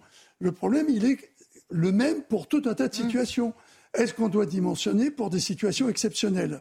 C'est ça la problématique. Ou est-ce qu'il faut effectivement répondre au sous-équipement qui est chronique Ça, euh, c'est une réalité. Et à mon avis, la réponse est oui. Et est-ce qu'il ne faut pas mettre en place des systèmes de gestion de crise mmh. qui mènent, qui conduisent à optimiser les moyens? Pas faire comme avait fait la RGPP, euh, où on, nous a expliqué euh, non, c'est votre marotte, ça. non, non, on, nous a expliqué qu'il fallait faire mieux avec moins, mmh. mais effectivement, répondre aux problèmes des effectifs, et en particulier des effectifs de l'État. Or, il faut bien savoir que ce sont des décisions politiques qui ont conduit, que ce soit dans la police, dans l'hôpital, chez les pompiers maintenant, puisqu'on évoque le problème, euh, à la réduction drastique des, euh, des, fonctionnaires publics. Voilà. Alors après, ce sont des décisions politiques. Point. Marion Pariset, justement sur ce volet euh, plus politique, il y a quelques jours à l'Assemblée nationale, Gérald Darmanin a été interpellé par un député sur le manque de moyens. Il avait répondu ceci, le ministre de l'Intérieur, tout ne peut pas être polémique et pourtant il y a forcément derrière tout ça des choix politiques, des choix stratégiques, des orientations. Euh, il y a des choix politiques. Sur la question des moyens humains, si on prend cette question-là en particulier, il y a déjà la question de la réintégration euh, des pompiers, euh, qui, ne sont pas vaccinés contre la Covid à l'heure actuelle, alors que la situation sanitaire a, largement évolué. Et puis, il y a la question, plus largement, des moyens qu'on attribue pour pouvoir accompagner euh, ces, ces agents de mm. service public dans leurs fonctions. Que ce soit, euh, bon, il y a la question de, des salaires, même si, euh, en effet, c'est pas l'unique source de l'engagement, heureusement, de, de, tous ces hommes et de toutes mm. ces femmes dans, dans, ces missions-là. C'est un engagement qui est avant tout un, un engagement civique. Mais c'est important de pouvoir être à leur côté et de faire en sorte qu'ils ne souffrent pas des conditions dans lesquelles ils doivent travailler, qui sont extrêmement difficiles. Ça peut être en leur attribuant des logements, ça peut être en leur donnant des facilités sur les différents aspects de leur mmh. vie. Euh, sur, la logistique. sur la logistique, sur la, notamment lorsque, dans des conditions telles qu'actuellement, ils sont déployés dans d'autres régions que leur région d'origine. On a besoin d'être à leur côté pour pouvoir leur permettre euh, de, de, fonctionner dans des bonnes conditions. Et on en parlait tout à l'heure, la question est également du statut dans sa globalité. Le statut qui aujourd'hui, euh, comme le statut des militaires, est menacé par une directive de l'Union européenne sur les, les, les réglementation mmh. horaire et la réglementation sur le repos et la capacité aussi à pouvoir être mobilisé pendant les congés, ce qui normalement, euh, c'est ce qui ne se fait en fait que dans ces corps très euh, spéciaux où mmh. on a le droit, où le service public a le droit de réquisitionner ses agents. Ça, il faut pouvoir le préserver parce que c'est une question derrière de souveraineté. C'est une question de souveraineté pour euh, la préservation de notre patrimoine naturel, pour la préservation de la sécurité et de la santé des Français et il faut absolument travailler sur ces différents niveaux. On va avancer un petit peu justement sur euh, ce que disent les pompiers dans cette tribune. Ils veulent plus de ressources. Ils demandent le doublement de la part de la taxe spéciale sur les conventions d'assurance et qu'elle soit reversée directement euh, aux SDIS. C'est une taxe qui finance notamment la fiscalité euh, locale ou encore la CAF. Patrick Caram, est-ce que ça peut être une bonne piste Est-ce que c'est une piste qui peut s'entendre et être mise en place facilement? Mais puisque les moyens ont baissé les 40 dernières années, il faut bien que l'on ait un, certain rattrapage. Et effectivement, il faut faire attention à ce qu'on n'ait pas d'impact extérieur. La directive européenne dont mm. euh, a, parlé, a, parlé, tout à l'heure Marion est un vrai problème. Pour les forces armées, vous imaginez, vous êtes en guerre, vous allez baisser les armes alors que vous êtes en train de tirer. C'est la même chose pour les pompiers. Il y a un sujet. Il y a, c'est fini, on s'en va. il y a, voilà, absolument. Donc, il faut qu'à un moment donné, l'Europe se mêle de ceux qui la regarde et qu'on arrête et que l'Europe arrête de vouloir euh, de décider et imposer ses normes aux, États. L'enfer est pavé de bonnes intentions. Euh, juste un mot avant de vous répondre. Il faut avoir en tête que les, puisque vous avez parlé tout à l'heure de la réintégration des pompiers non vaccinés, les pompiers européens qui viennent, ils sont vaccinés ou ils ne sont, pas vaccinés Ils doivent respecter, de toute évidence, le, ce qui est en cours chez nous. Oui, eh bien. La plupart viennent de pays où on demande la même réglementation oui, chez enfin, vous n'en avez aucune certitude. Et je vous raconte une anecdote. Lorsque Pointe-à-Pitre a flambé en, mars, en mars 2021, parce que des voyous avaient mis le feu à Pointe-à-Pitre, qui ont-ils envoyé? Des pompiers euh, qui n'étaient pas vaccinés parce qu'il n'y avait pas de pompiers. Donc on voit bien que l'État sait parfois euh, jouer des normes. Alors juste un mot. Vous parlez là du moment où on a le feu et où il faut des moyens. Il faut des moyens humains, il faut des moyens matériels, plus de canadaires, plus de matériel, de transport, etc. Et, je salue les agriculteurs d'ailleurs qui bénévolement ont envoyé des, euh, euh, des cargaisons d'eau. Je salue aussi les pompiers d'outre-mer. On parle beaucoup des pompiers européens, mais je rappelle que la, Polynésie, la Réunion, euh, Mayotte ont envoyé des pompiers. Mais il y a un autre sujet c'est celui de la prévention. Eh on va en parler juste après. Parce qu'on va en parler pendant la réunion. On, finit juste un mot sur cette, sur cette tribune et après on parle de la réunion. On parlera prévention. Je voudrais qu'on regarde une autre phrase de la tribune. N'abandonnons pas nos soldats du feu, devenus soldats de la vie, aujourd'hui soldats du climat, dès l'été fini. Est-ce qu'il n'y a pas aussi forcément ce moment-là? On est fixé sur ces feux, on le regarde, on soutient les pompiers. Mais malheureusement ou heureusement, quand l'épisode se termine, on oublie un petit peu leurs revendications, on oublie tous les efforts qu'ils ont fait, Alexandre Nicolic. C'est ce que je vous disais tout à l'heure. Euh, il y a eu euh, déjà des, euh, manifestations de, sapeurs-pompiers, justement, qui nous précisaient qu'il y avait un manque de moyens. Et c'est un, manque de moyens qui est en plus déséquilibré entre nos territoires. Ça peut interroger, ça aussi.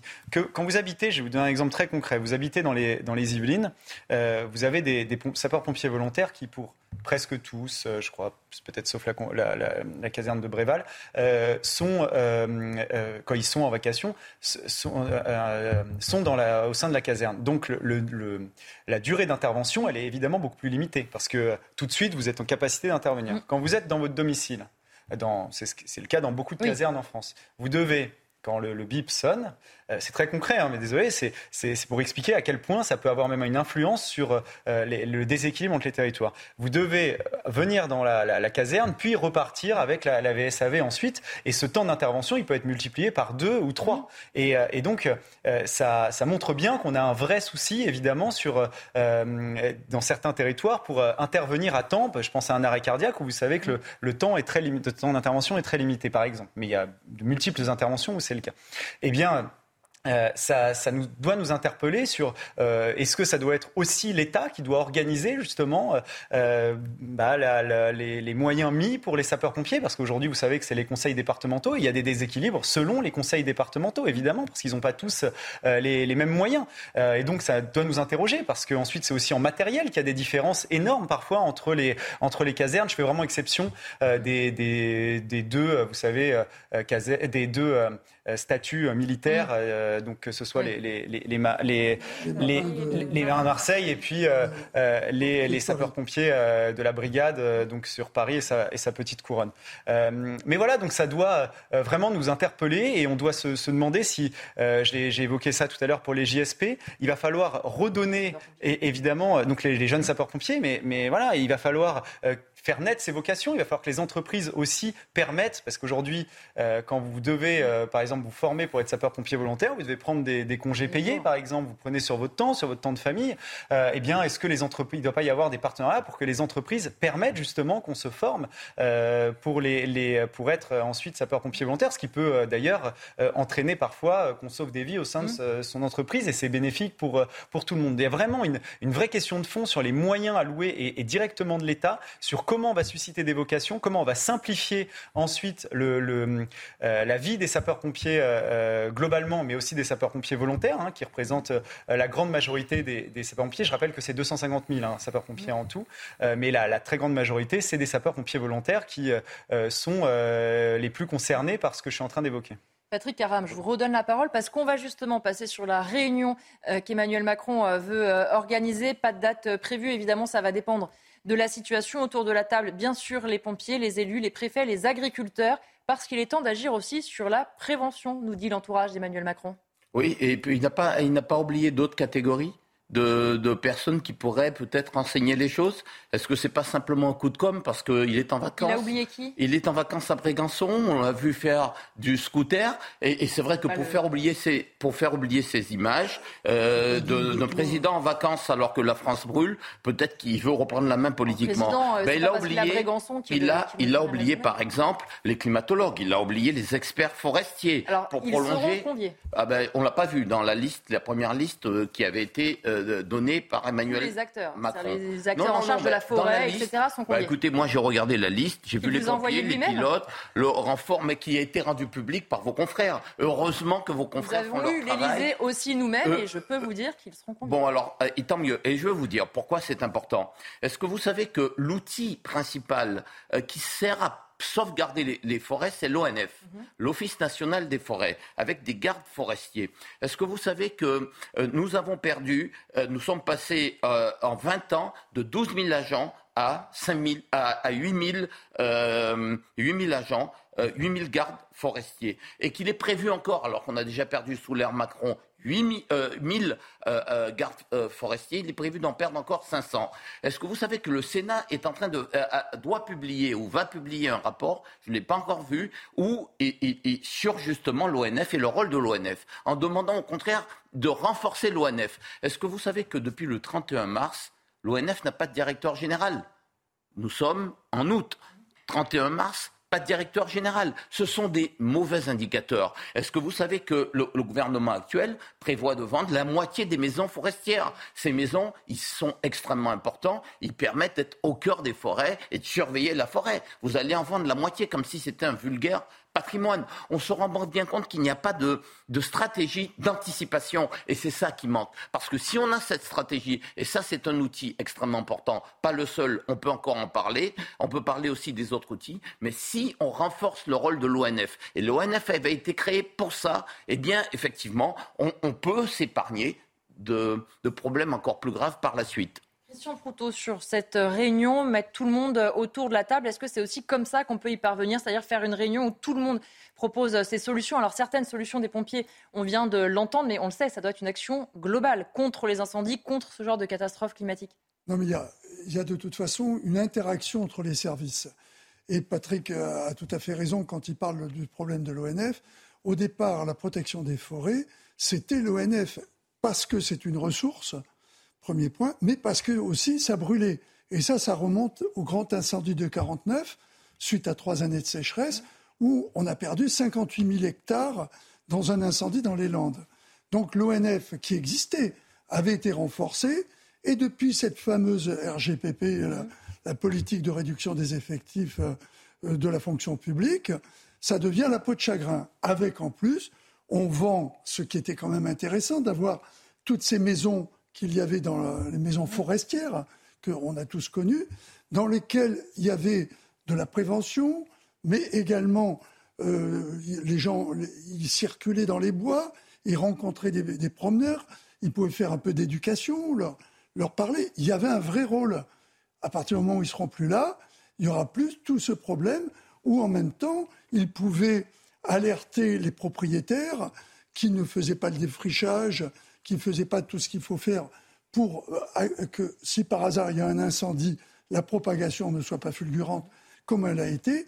Donc tout ce rôle qui, en amont, évite tout d'un coup qu'on se retrouve pour les pompiers face à des situations inextricables. Alors, je me méfie de ces grandes messes où on met tout le monde autour d'une table.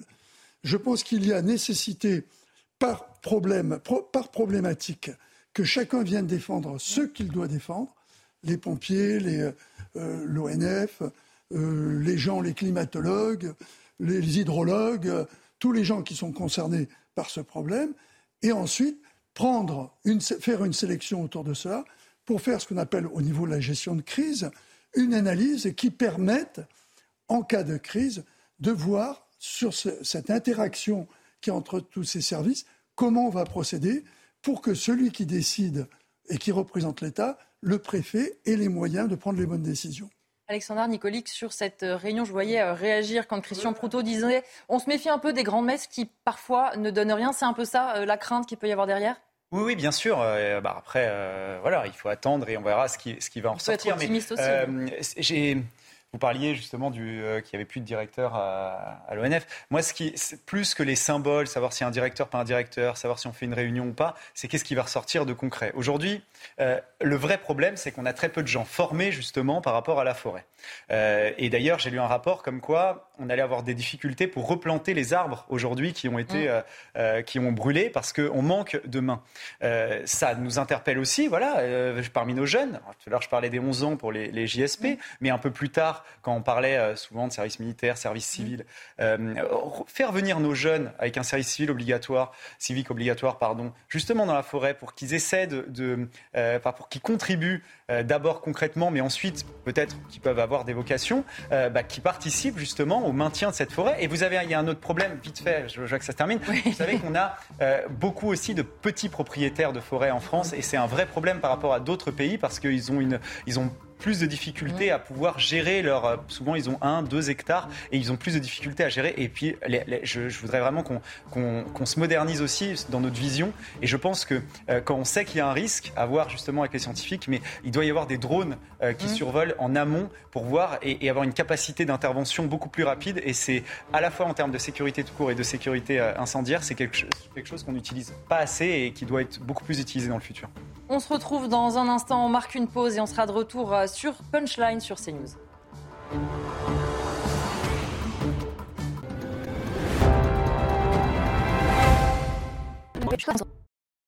Quasiment 19h sur CNews. Dans un instant, on reviendra sur la proposition de loi du président de la commission des lois. Il voudrait permettre aux étrangers hors Union européenne de pouvoir voter et de se présenter aux élections municipales. Mais tout de suite, le point sur l'actualité avec Mathieu Devez. Le feu est fixé mais toujours pas éteint en Gironde près de Landiras. Une pluie importante et un vent faible ont notamment favorisé le travail des sapeurs-pompiers. Les 8000 habitants évacués vont pouvoir retrouver leur domicile. Les autorités appellent cependant à la prudence, interdiction de pénétrer à l'intérieur du massif impacté par l'incendie. Au moins 41 morts dans l'incendie d'une église en Égypte. L'incendie s'est déclenché au beau milieu d'une messe dans une église d'un quartier populaire du Caire. Selon le ministère de l'Intérieur, le climatiseur d'une salle est tombé en panne et a dégagé une grande quantité de fumée. C'est la cause principale des décès. L'Égypte, dotée d'infrastructures vétustes et mal entretenues, connaît régulièrement des incendies meurtriers dans ses différentes provinces. En Arménie, cette fois, au moins un mort et 20 blessés après une explosion dans la capitale Erevan. Les faits se sont produits en début d'après-midi dans une zone commerciale. L'origine de l'explosion n'est toujours pas connue. Une vingtaine de camions de pompiers sont mobilisés, notamment pour éteindre un nouvel incendie. Une délégation du Congrès américain est arrivée à Taïwan, un déplacement quelques jours après la fin des manœuvres militaires les plus importantes jamais réalisées par Pékin autour de Taïwan. Une riposte à la visite sur l'île de Nancy Pelosi, la présidente de la Chambre américaine des représentants. Taïwan accuse la Chine d'utiliser cette visite comme prétexte pour s'entraîner à une invasion. En réponse, les États-Unis ont réaffirmé leur engagement dans la région. Patrick Caram, pour le prochain mini-JT, je vous propose de réagir en temps et en heure parce qu'à chaque fois, vous avez très envie. d'intervenir. je voulais réagir sur l'Égypte, parce que moi j'ai fait une enquête sur la question euh, des chrétiens d'Orient partout en Orient. Et sur l'Égypte, qu'est-ce qui se passe? Pourquoi c'est mal entretenu les églises? Vous savez pourquoi? Parce que euh, les gouvernements précédents, à l'époque de Sadat, avaient décidé euh, de, privatiser, enfin, de créer une structure publique qui allait prendre euh, les biens des églises, des mosquées, etc., et qui devait normalement les répartir quand il y avait des rénovations, des constructions. Et en réalité, rien pour les églises. Ça servait à construire des, mosquées, ça servait à rénover les mosquées, rien pour les églises. Au contraire, chaque fois que quelqu'un voulait créer une église, tout de suite, il déposait un projet et tout de suite vous aviez une mosquée qui se créait euh, devant parce qu'il n'y avait pas besoin d'avoir autant de formalités et vous ne pouviez pas créer les, églises. En réalité, c'est une imposture que de dire euh, que euh, c'est mal entretenu. C'est parce qu'il y a une volonté, effectivement, que les églises disparaissent. Non, mais c'est pas eh que les églises. Alors, on va juste revenir quand même. Non, mais c'est un. on va revenir quand même au débat qui, à l'origine, était le droit de vote des étrangers aux élections euh, municipales. On va recentrer un petit peu le débat. C'est donc une proposition de Sacha Houlier, président de la commission des lois et député de la majorité. Il propose donc que les étrangers hors Union européenne puissent voter et être élus aux élections euh, municipales. On va faire d'abord un premier euh, tour de table. Alexandre Nicolic, euh, j'imagine que vous n'êtes pas d'accord avec cette proposition. Bien sûr. Alors, on voit surtout que cette vision, c'est la, vision du vote d'un point de vue pratique, c'est-à-dire les de manière assez simpliste, M. Ollier se dit, eh bien, ces gens sont concernés par euh, la vie de la cité euh, localement et donc ils doivent pouvoir voter pour influencer la vie de la cité. Euh, et puis l'autre argument, c'est de dire ils paient des impôts mmh. pour certains et donc ils doivent pouvoir voter. Donc c'est une vision qui est financière du vote.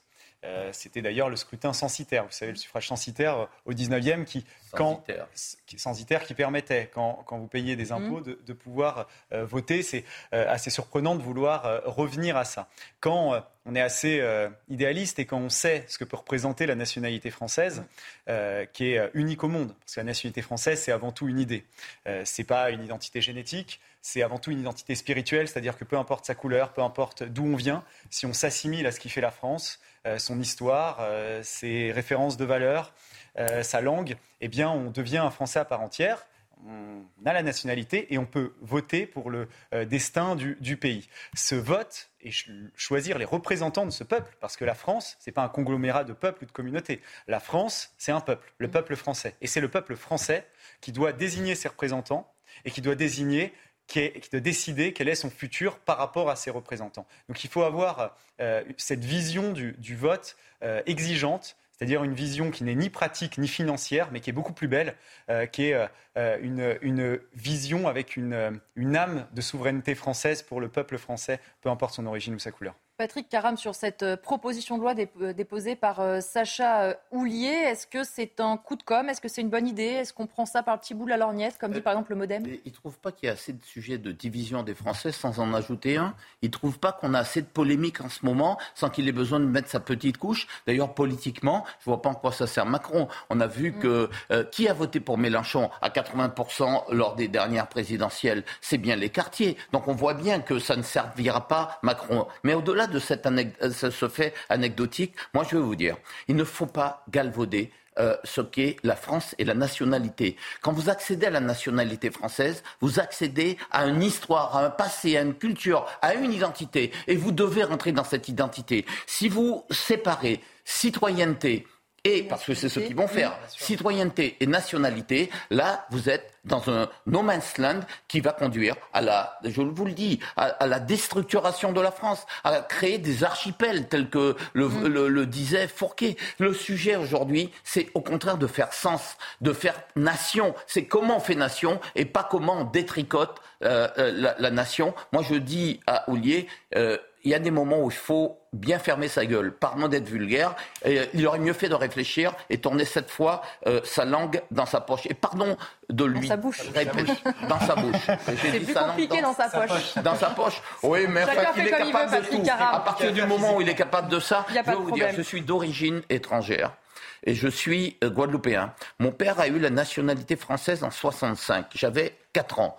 Et je me souviens de l'avoir vu pleurer quand il est rentré à la maison. Et je ne comprenais pas. Il a pleuré parce que, enfin, après avoir vécu des années, des dizaines d'années en France, en Guadeloupe, euh, on lui reconnaissait la qualité d'être français. Et ça a été un des moments les plus forts de sa vie et de la nôtre. Parce que quand vous êtes enfant, ben voilà, ça vous marque. Donc je dis, euh, la France doit aujourd'hui reconstruire euh, ce qui fait son essence et pas le déliter.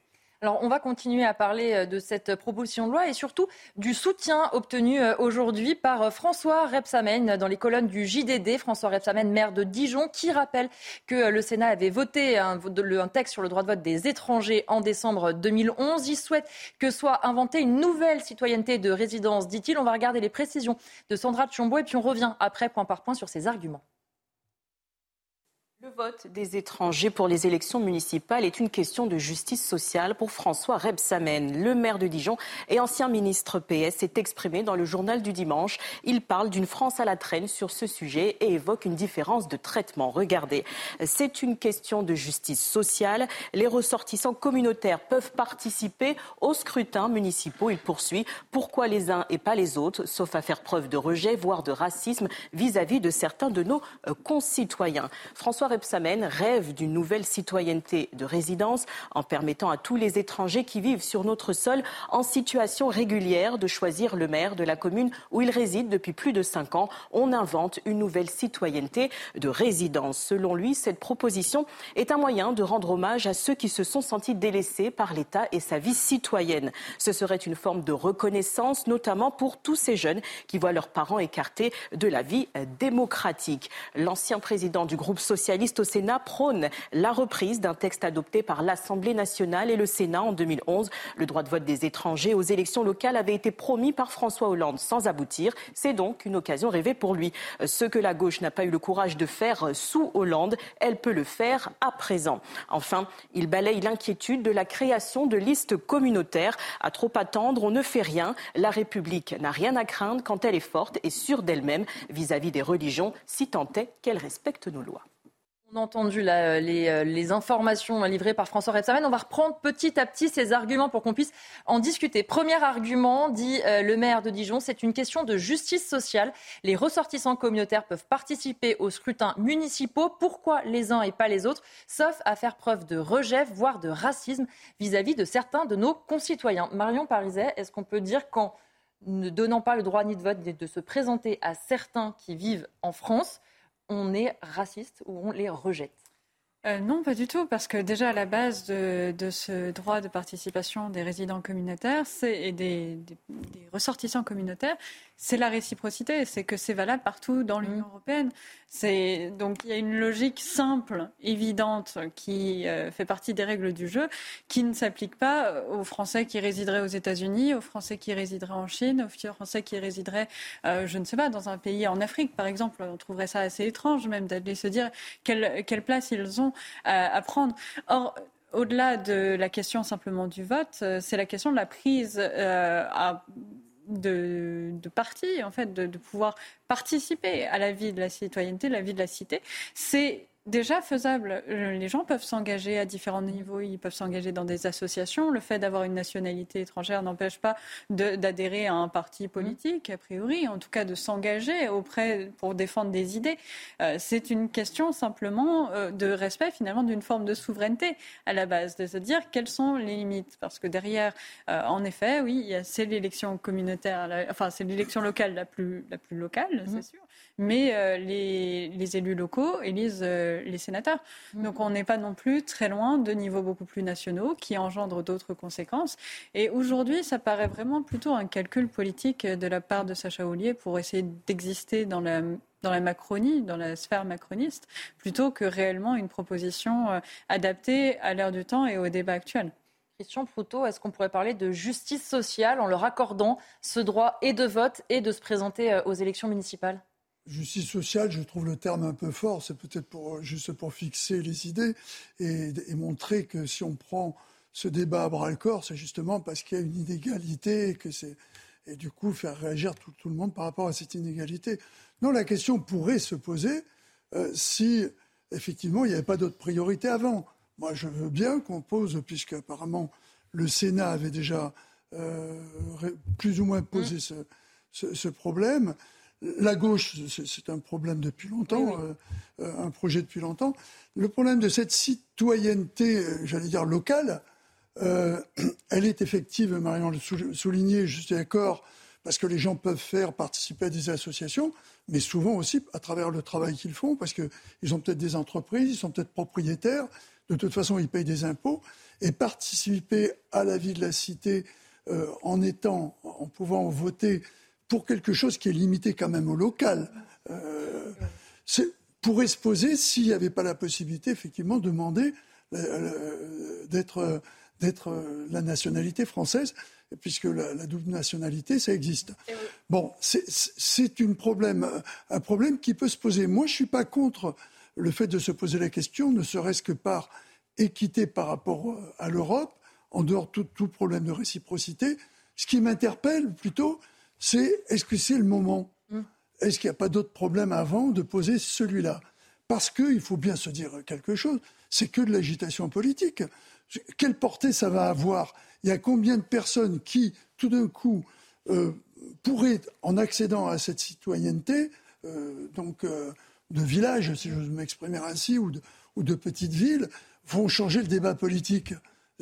Non, il n'y en a pas. C'est donc simplement une question de principe qui apparaît, à mon avis, à un moment qui n'est pas opportun. Et, Marion, par exemple, vous voulez rajouter quelque chose et après, je vais vous donner la parole sur une autre phrase. Et à l'heure où on parle de participation citoyenne à tous les niveaux, qu'on a des consultations qui sont euh, généralisées de plus en plus au niveau des communes pour pouvoir mettre en place des politiques qui soient euh, adaptées aussi aux besoins des habitants, là, il n'y a pas de critères de, nationalité. Donc, il y a vraiment une participation qui peut ah, se faire directement à la construction. Euh, Comment c'est fait? Non, je ne partage pas votre point de vue là, par contre. Pour les consultations publiques. Ah bah, bien sûr, n'importe qui peut participer, n'importe qui. Ah bon? Évidemment. vous croyez qu'on vous demande votre carte d'identité pour les conseils de quartier, par exemple, pour les, municipalités Ça existe et vous pouvez y aller. Moi, je voudrais juste si vous me permettez quand même, parce qu'il y a, deux choses qui m'ont hérissé. Mm. D'abord, le fait de dire racisme. Mm. Alors, vous avez la gauche qui a la très mauvaise habitude de dégainer le mot racisme dès lors qu'ils ne sont pas d'accord avec vous. Ça, c'est histoire de vous mettre dans un coin et de vous dire ah, les salauds, vous êtes des méchants.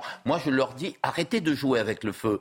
Euh, c'est pas du racisme euh, que de refuser ça. C'est pas du racisme que de dire, par exemple, que les, une partie des mineurs non accompagnés pose des problèmes de délinquance. C'est pas du racisme de dire que dans, certains quartiers, il y a un petit groupe de personnes qui noyotent le quartier. Le fait de, de dire il faut rien dire, sinon on est raciste, c'est un vrai problème parce que les Français, eux, voient euh, ce que c'est que le racisme. Deuxième élément, justice sociale. Justice sociale, donc ceux qui viennent dans notre pays, euh, n'ont pas le droit d'avoir euh, des allocations chômage, le RSA au bout d'un certain nombre d'années, ils n'ont pas le droit d'avoir des allocations familiales, ils n'ont pas le droit d'avoir une assurance maladie, et même ceux qui arrivent et qui sont âgés à l'âge de la retraite, ils bénéficient euh, de dotations qui font que parfois ils ont plus d'argent, ils ont beaucoup plus de retraite, mais c'est pas sur le fonds retraite qu'un commerçant qui a travaillé toute sa vie, parce que les commerçants n'avaient pas abondé la caisse de retraite. Vous voyez donc bien que ça n'a pas de sens, cette idée de justice sociale.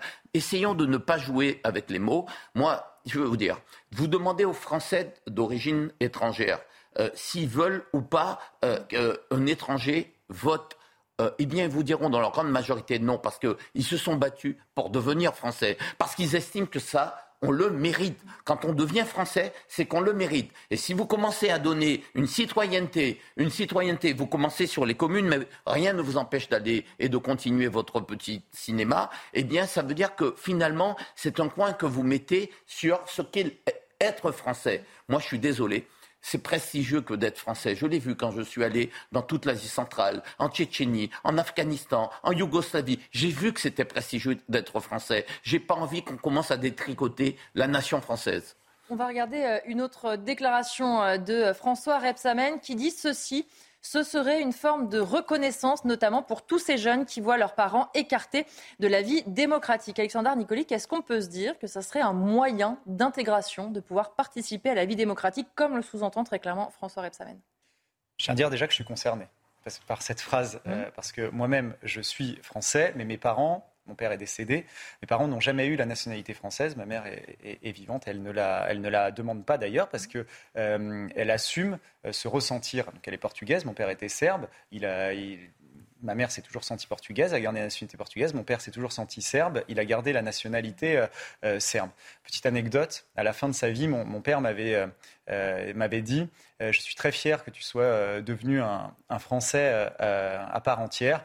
il avait d'ailleurs dit oui, les parce que tous les Serbes savent que les Français sont, notre pays allié, mmh. historique et tout. Mais combien de Français le savent encore? Il s'était un petit peu arrêté et il m'avait dit Mais combien de Français savent encore qui ils sont?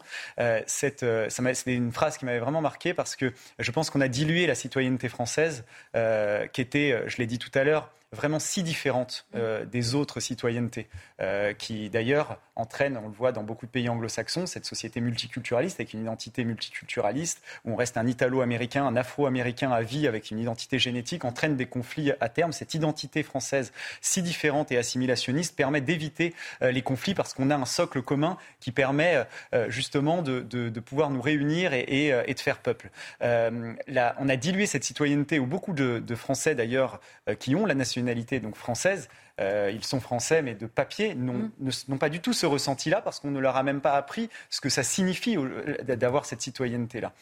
si on dilue aussi le vote et la citoyenneté électorale, euh, on franchit encore un cap. Et, sur un vote, les municipalités sont des mairies républicaines, des élus républicains qui, euh, ça a été dit, élisent des sénateurs ensuite. Euh, on dilue également ce que peut représenter ces élus républicains. Et c'est étonnant, d'ailleurs, que ça vienne de l'aile gauche d'En Marche. Sacha Oulier, euh, parce que la, citoyenneté républicaine, c'est euh, vraiment une, euh, quelque chose de, la gauche historiquement. ça a été vraiment mis en avant par la Troisième République notamment et des, élus de gauche de la Troisième République. Et c'est, il y a une espèce de, trahison et d'inversion des, valeurs qui est, qui est, assez surprenante. Et on voit que ce sont des élus de gauche qui soutiennent Sacha. Alors après, moi je suis convaincu que Sacha dit ça pour euh, qu'on parle de lui. Euh, il va y avoir ensuite des élus en marche qui vont s'opposer à ce qu'il dit et euh, ils vont essayer de, satisfaire, comme ils font souvent avec le, en même temps, un, socle électoral le, plus large possible. mais derrière ça, il y a la dilution et la dissolution pardon, de, la citoyenneté française. Et ça, c'est évidemment très inquiétant parce que ça On va en parler justement dans un instant avec euh, une autre citation. C'est la dissolution de la France qui nous guette. On va en parler justement avec. Il y a une citation un peu plus loin. Dans ce cas-là, pourquoi les sénateurs seraient intéressés à ça? Ils sont en majorité euh, de droite, que je, je sache. Pourquoi Mais les sénateurs ne sont pas du tout intéressés à ah bah si, c'était en 2011. Bah, nous, verrons, nous verrons. En 2011, le texte avait été Écoutez, les fausses bonnes idées qui sont dans l'air du temps, il faut savoir à un moment donné dire stop. On va avancer, s'il vous plaît, sur la tribune parce que le fond est aussi intéressant. Une autre réflexion de François Rebsamen qui dit ceci. Ce sont des citoyens comme vous et moi qui souvent ont été appelés pour faire fonctionner nos usines quand la France en avait besoin, qui s'investissent dans la vie locale, qui payent des impôts dont les enfants grandissent avec les nôtres, qui ont certes conservé leur nationalité mais qui occupent une place entière sur le territoire français. Marion Pariset, est-ce que c'est un argument euh, qui peut euh, fonctionner au-delà de la gauche de dire effectivement ils travaillent chez nous, ils ont leurs enfants à l'école, ils sont intégrés, ils pourraient, ils devraient pouvoir voter? Je, reviens sur mes arguments précédents. Hein. Ça ne change pas euh, plus la question. On revient toujours fondamentalement à si ces personnes sont si intégrées, pourquoi elles ne choisissent pas la nationalité française, tout simplement. Hein. C'est le nœud du problème. Et je trouve que euh, la difficulté, ce qui m'étonne euh, dans les argumentaires euh, de François Rebsamen, mais également de Sacha Oulier, c'est qu'il n'apporte absolument aucune raison, aucune justification, aucune réponse à cette question-là. Et là, on est dans, un, dans une espèce d'impasse. On est en effet sur, il faudrait vraiment simplement attribuer une forme de nationalité dégradée d'une certaine manière, parce que des gens sont présents depuis longtemps, mais qui n'ont pas envie de passer ce pas supplémentaire. Ça n'a pas de, pas de logique euh, plus loin que ça, tout simplement. Patrick je voudrais vous faire réagir à cette phrase aussi toujours de François Repsamen en permettant à tous les étrangers qui vivent sur notre sol en situation régulière de choisir le maire de la commune. On invente une nouvelle citoyenneté de résidence. Justement, tout à l'heure, vous aviez ce rapport entre citoyenneté et nationalité que la droite ne veut pas rompre, et l'extrême droite non plus d'ailleurs. Euh, est-ce qu'on n'a pas une histoire particulière? Est-ce qu'il faut diluer cette histoire? Est-ce que moi je vais euh, en, Afrique, dans n'importe quel pays africain, demander aux Africains de me laisser voter pour les maires? Non, cette question de réciprocité, cette question de réciprocité. Mais il y a des Français qui sont là-bas et qui n'ont pas le droit de vote. Il y a des Français qui vivent dans un certain nombre de pays et qui n'ont pas le droit de vote. Quand on veut voter, et en France, on donne la nationalité, j'allais dire de manière très large aujourd'hui. Allez regarder le nombre d'acquisitions de nationalités. ça n'est pas si difficile qu'avant. Mon père a attendu 30 ans avant de devenir français. Aujourd'hui, vous pouvez, au bout d'un certain nombre d'années, devenir français plus facilement. C'est, n'est pas ça qui fait de vous un, acteur. Il parle de citoyenneté. En fait, ce que vous devez être, c'est un acteur de votre territoire. C'est gagner votre vie, c'est pouvoir vivre décemment, ce que vous ne pouvez pas faire dans votre pays. Parce que si vous avez quitté votre pays, c'est que vous, vous, vous viviez dans la misère, ou bien parce que vous aviez des difficultés, vous étiez persécuté, quand vous êtes une minorité, etc.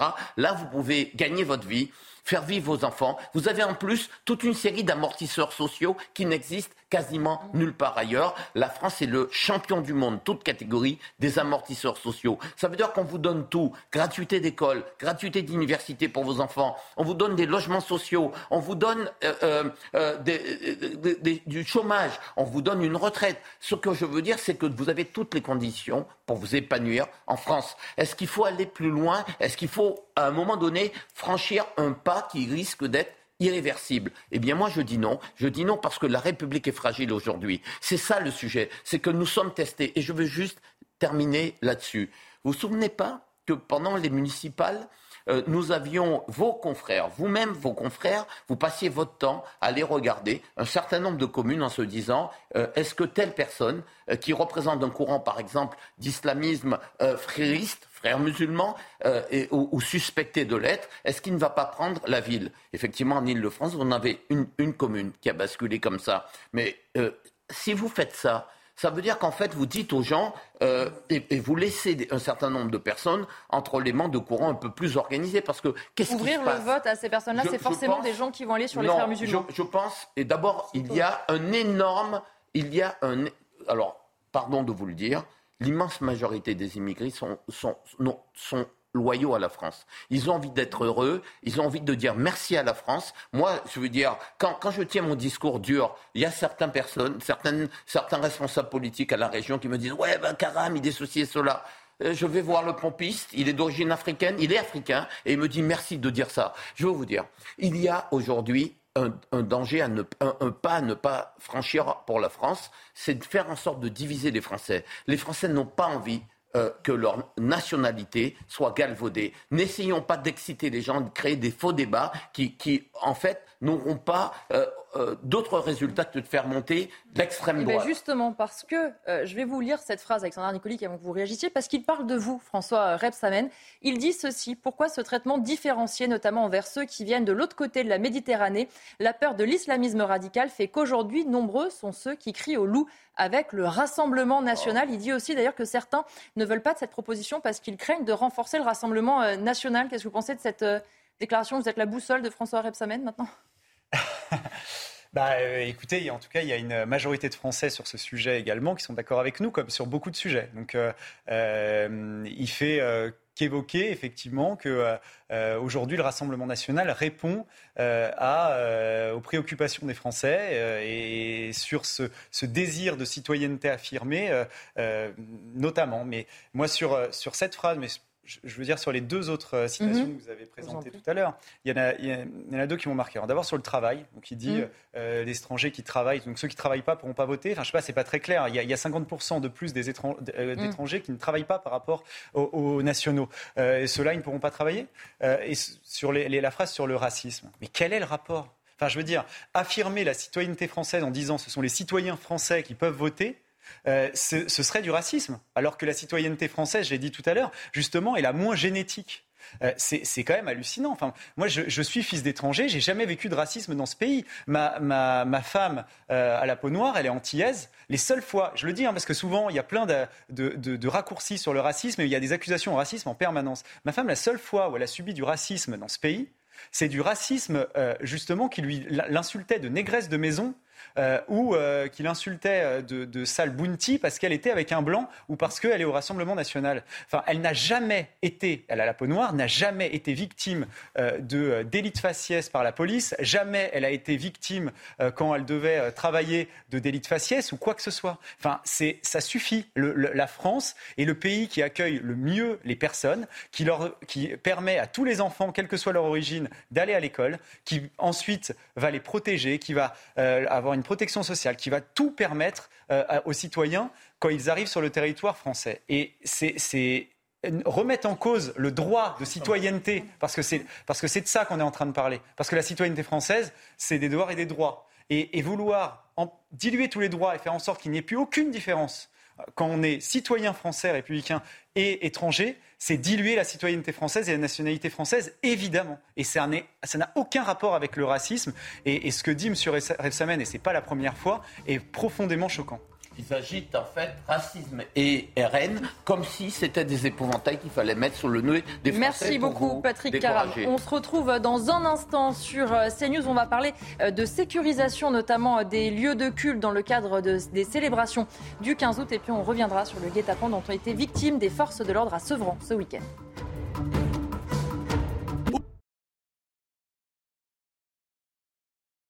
Notamment de sécurité avec mes invités, mais tout de suite le point sur l'actualité avec Mathieu Devez.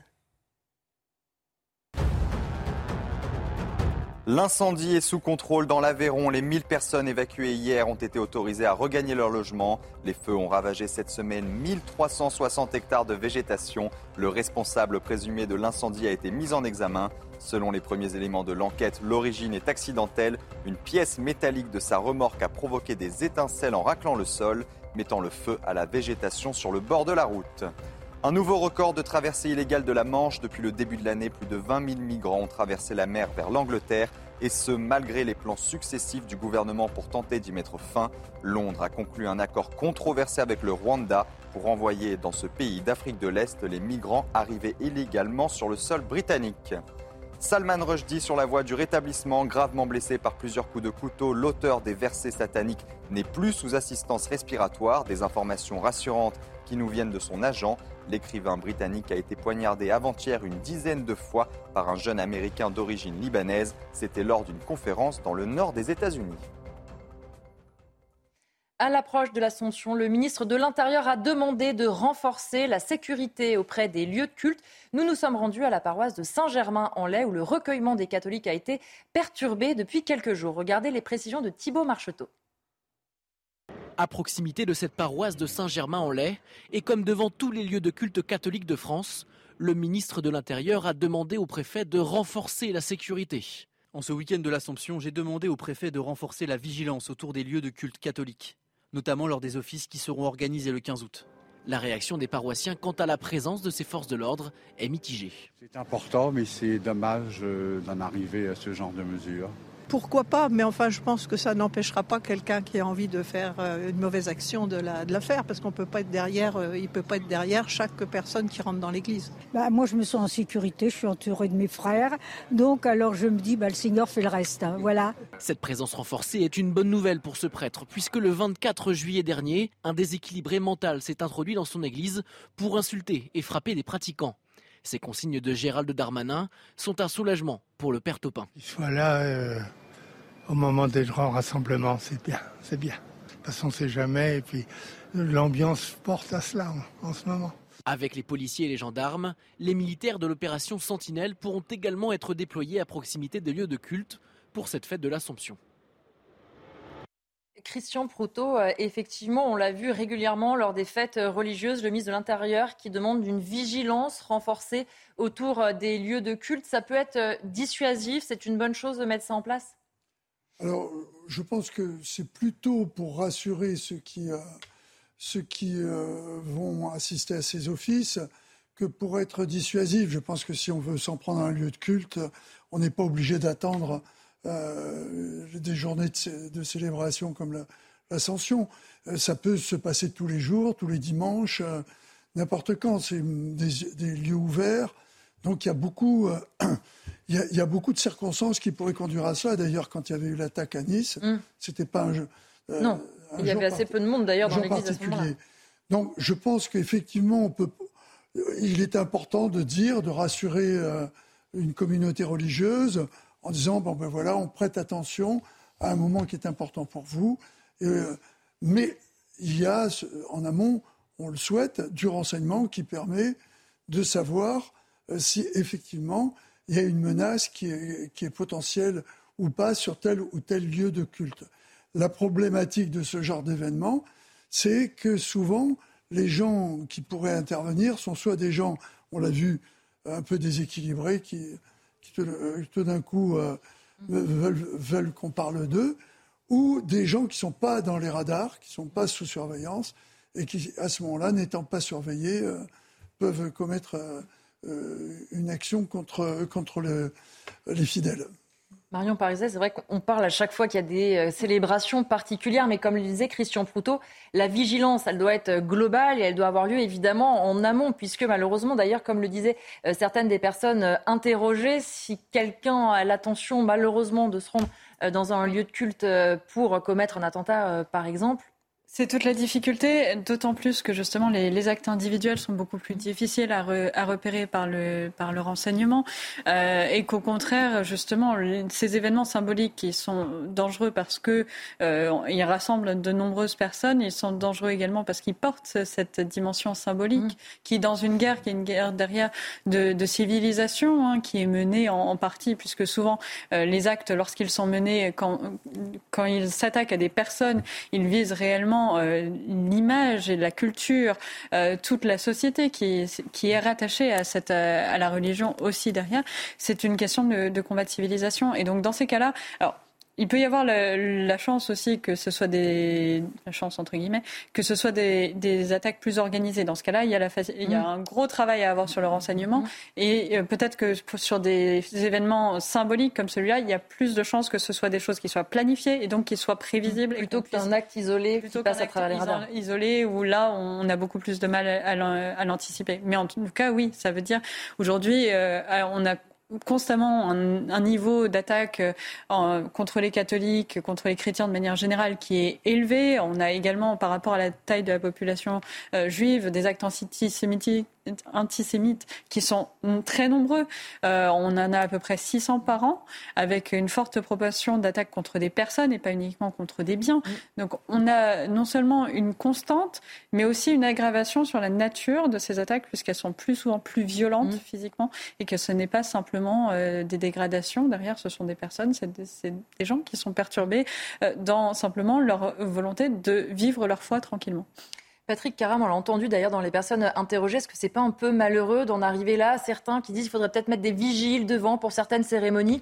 Alors, c'est sans doute nécessaire s'il y a cette vigilance, mais c'est quand même un peu euh, un constat assez euh, dommage, assez dommageable. Mais est-ce que le ministre n'a pas eu d'informations particulières? Ça, il faut quand même se poser la question, c'est aussi une façon de dire aux maires qui ont des polices municipales, mobilisez vos, policiers. On ne peut pas sécuriser tous les lieux de culte. Il y a à peu près 40 000, 42 000 lieux de culte, euh, églises et, paroisses en France. On ne peut pas les sécuriser. Il faut être très clair, ça n'est pas possible.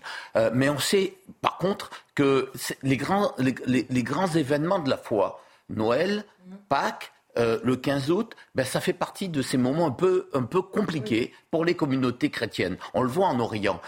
quand, quand, vous avez euh, de grands euh, attentats, c'est toujours dans ces moments-là qu'on attaque les chrétiens, qu'on les massacre, qu'on les persécute. Vous voyez, donc il y a des moments, effectivement, on peut le faire toute l'année, mais il y a des moments qui sont particulièrement délicats et, et, effectivement que le ministre euh, avertissent. J'aurais aimé euh, qu'ils nous donnent plus d'informations et qu'on sache exactement à quoi euh, nous, nous attendre. Alors, un mot quand même sur, sur ça. Oui, il y a 1400 en 2021, 1400 faits antichrétiens. Plus de la moitié, c'est contre les, les, les chrétiens les faits antireligieux, plus de la moitié, c'est contre les, chrétiens. Vous avez 523 euh, sur euh, d'actes antisémites et 171 euh, pour les anti-musulmans. Donc près de 686, près de 700 antichrétiens. Vous avez une église, une église tous les jours, ou une église et demie tous les jours, qui est vandalisée. Il faut l'avoir. Il faut l'avoir en tête. Il faut l'avoir en tête. Ça peut venir, et je vous le dis, de l'extrême gauche. Euh, moi, j'ai vu sur, par exemple, l'église euh, égyptienne euh, qui est dans un des arrondissements de, Paris. les, églises qui brillent, ce sont des églises qui flambent. La seule église qui est illuminée, c'est des églises qui flambent. Il y a des tags, mais il peut y avoir aussi des dégâts à l'intérieur, des dégradations. Vous pouvez avoir aussi des, islamistes des gens qui considèrent que la croix fait partie de, des coups phares, ça fait partie de ceux qui doivent combattre. Voyez, ces actes antichrétiens que vous avez sur notre territoire, il viendra l'idée de personne d'aller dans un territoire musulman, arabe musulman, pour faire la même chose contre les musulmans. Ils seraient tout de suite tout de suite lynchés par la population et en tout cas ils seraient emprisonnés quasiment à vie euh, et, parfois même euh, avec la tête coupée. Ce que je veux dire, c'est qu'il faut qu'à un moment donné, on puisse aussi dire à, à tous ceux qui sont sur le sol français, les religions se respectent. Tous toutes les religions doivent être respectées. Il faut respecter euh, l'islam, il faut respecter euh, hum, les, juifs, euh, il faut aussi respecter, il faut respecter les musulmans, il faut respecter les juifs, et il faut aussi respecter les chrétiens, et donc respecter aussi leur lieu de culte. Ça fait partie de ce minimum de savoir vivre que l'on doit, que doit avoir en commun. Alexandre Nicolique, sur cette euh, vigilance, euh, on le voit à chaque célébration religieuse. Hein, il y a ce, type de circulaire, ça fait des années qu'on les a euh, à Noël, à Pâques, effectivement. c'est toujours mieux d'être vigilant, mais on sait que malheureusement, il y a cette vigilance accrue maintenant, mais qu'effectivement, Christian Proutot le rappelait avec des exemples malheureux, ça peut arriver à tout moment. Ça peut arriver à tout moment. D'ailleurs, le prêtre euh, qui était interrogé dans le reportage l'a exprimé. Hein, et euh, euh, ça a été dit. Ça arrive près de, 700 fois par an de manière officielle, parce qu'il y en a qui ne le signalent pas aussi. Mais donc, des profanations d'églises, dans les cimetières, des agressions de, de certains chrétiens. Mais ce qui est vraiment inquiétant, c'est qu'en plus le nombre est vraiment exponentiel. Enfin, ça augmente de manière exponentielle. Chaque année, on voit que les, chiffres euh, augmentent, euh, mais d'ailleurs pas qu'en France. Il y a eu 6000 chrétiens qui ont été tués euh, l'année dernière dans le monde. C'est la religion qui est la, plus touchée. Il y, a, il y, a, 360 millions de chrétiens qui n'ont pas les mêmes droits dans le pays où ils sont et qui sont victimes bien, d'être euh, enfin, victime de, ne pas avoir les mêmes droits, d'être, de ne pas pouvoir aller travailler euh, normalement, de euh, devoir vivre parfois dans la peur. Il y en a 360 millions et là, le nombre il est aussi en augmentation exponentielle. Donc il y a une vraie inquiétude par rapport à ça dans beaucoup de pays. mais en France, on est touché par le même problème, euh, aussi, il faut le dire, hein, euh, par euh, des gens qui gardent cette même culture, on parlait tout à l'heure d'assimilation, et qui vont reproduire les mêmes choses qu'ils peuvent faire dans leur pays d'origine, et donc ça a des conséquences pour nous. Ce, nom, ce chiffre, il vient, cette augmentation, elle n'arrive pas de, nulle part. Donc la vigilance, elle doit être quotidienne, malheureusement, pour les chrétiens. Mais moi, j'ai envie de dire que il y a aussi l'extrême gauche. Hein, vous l'avez dit à Nanterre, par exemple, quand il y avait eu une manifestation chrétienne, c'était l'extrême gauche, mais aussi des musulmans euh, islamistes qui euh, criaient euh, des, des insultes. Dites islamistes pour que ce soit très clair. J'ai dit des musulmans islamistes, ça me semble très clair. Absolument. Vous l'avez dit. qui, qui, je peux le redire si vous voulez, mais et, et, donc des, des, des, musulmans islamistes qui criaient des, des, insultes, sale koufar, voilà. Et, et, et, je voudrais dire que cet islamisme qui est aussi la cause justement de l'augmentation des faits antichrétiens, ne touche pas que les chrétiens. Euh, ça touche aussi les, athées. On l'a vu récemment avec Salman Rushdie, mais euh, tous ceux qui euh, osent parfois s'exprimer. Le, le ça touche les évidemment, c'est en première ligne aussi. Ça, évidemment, et qui sont souvent obligés de fuir dans, dans, en Israël pour pouvoir se protéger, de mettre leurs enfants dans des écoles privées parce que parce que parce que et, parce, que et même dans l'Ouest, vous savez, j'étais dans, dans l'Ouest, euh, malheureusement, euh, euh, dans un dans un lycée rep, sale juif était une insulte, vous voyez, donc par des populations qui étaient issues de, de, de culture islamique. Malheureusement, c'était même presque quotidien. Et je l'avais dit il y a pas longtemps sur votre antenne, on n'a même pas pu regarder le film La vie est belle, vous voyez, par exemple, parce que c'était c'était jugé, eh bien, bah, un film de, de juifs entre Enfin, vous voyez à quel point il y a un antisémitisme qui prospère dans nos établissements scolaires. Mais globalement, voilà ce que j'ai envie de dire quand on voit la, quand, quand, il y a pas quand je dis qu'il n'y a pas d'exception malheureusement et même à l'Ouest quand on voit la jeune Mila par exemple qui ne mm. peut plus aller euh, euh, à l'école, euh, dans quel que soit son établissement scolaire, qui est obligé de vivre sous protection policière. on Ou à Saint Chalgoumi, parce qu'on parle de, on parle évidemment effectivement de, de, de, C'était ce que je voulais dire, Monsieur voilà, À Saint Chalgoumi, non mais il y, a un sujet. Non mais Monsieur Karam, c'est que reste encore beaucoup de choses. On a à peine 10 minutes. Ceux qui ont une une, une vision de l'islam adaptable à la France sont aussi menacés parce qu'ils sont considérés comme blasphémateurs euh, ou euh, euh, qu'ils remettent en cause l'islam originel. Il y a cette pression-là qui est, qui est aujourd'hui terrible. Et donc, j'ai vraiment envie de dire qu'il va falloir, on peut appeler ça de la koufarophobie, ça touche les chrétiens, ça touche les, les, les athées, ça touche tous ceux euh, qui euh, ne veulent pas se, soumettre et, se, et accepter euh, qu'on aille de plus en plus loin dans l'acceptation des règles islamistes dans notre quotidien. Et, tous ceux qui s'y opposent, eh bien aujourd'hui sont, sont, menacés. et il va falloir qu'on en prenne vraiment conscience. Ça, c'est le problème culturel. Et après, évidemment, il y a un problème judiciaire parce que tant qu'il y aura un laxisme qui permettra que ces gens fassent ce type d'acte et ressortent trois jours après, eh bien, il n'y aura évidemment pas de crainte et ces actes continueront. La justice non laxiste, c'est la meilleure des préventions je vous laisse d'abord aux musulmans eux-mêmes, parce qu'ils subissent les actes de ces islamistes. Il faut l'avoir en tête. Je vous laisse réagir et après on va parler de ce qui s'est passé à Sevran ce week-end. Juste aller dans le sens de, ce que dit Patrick, c'est que ceux qui payent le plus lourd tribut sur l'imbécilité des, des, religions et des courants religieux entre eux, ce sont les chiites et les sunnites euh, qui s'entretuent euh, très rapidement euh, et assez souvent. Donc je pense que les extrémismes religieux, quels qu'ils soient, sont insupportables. On va terminer maintenant. au Yémen, ou, enfin, voilà, mais c'est plus complexe que ça. Enfin, on, va, on va terminer avec euh, cette séquence et parler maintenant de ce qui s'est passé euh, à Sevran. Regardez euh, les informations livrées par Mathieu Vallet, le syndicaliste notamment des commissaires indépendants, des voyous qui chassent les policiers comme du gibier. À Sevran, cette nuit, à une heure, les policiers sont pris en embuscade dans un guet-apens, projectile mortier. Ces délinquants veulent fracasser nos collègues pour se venger car ils gênent. Soutien aux deux policiers blessés, c'était la nuit d'avant. Et puis je voudrais qu'on écoute aussi le point d'Erwan Germer. Il est secrétaire départemental unité SGP Police de Seine-Saint-Denis. Ce qu'il faut savoir, c'est que c'est un commissariat qui, n'est pas de plein exercice, c'est-à-dire qu'il ne dispose pas de, de, l'ensemble des fonctionnaires de police que compose un commissariat euh, traditionnel et que, ben, une fois de plus, la question des moyens euh, est posée, notamment en termes de personnel.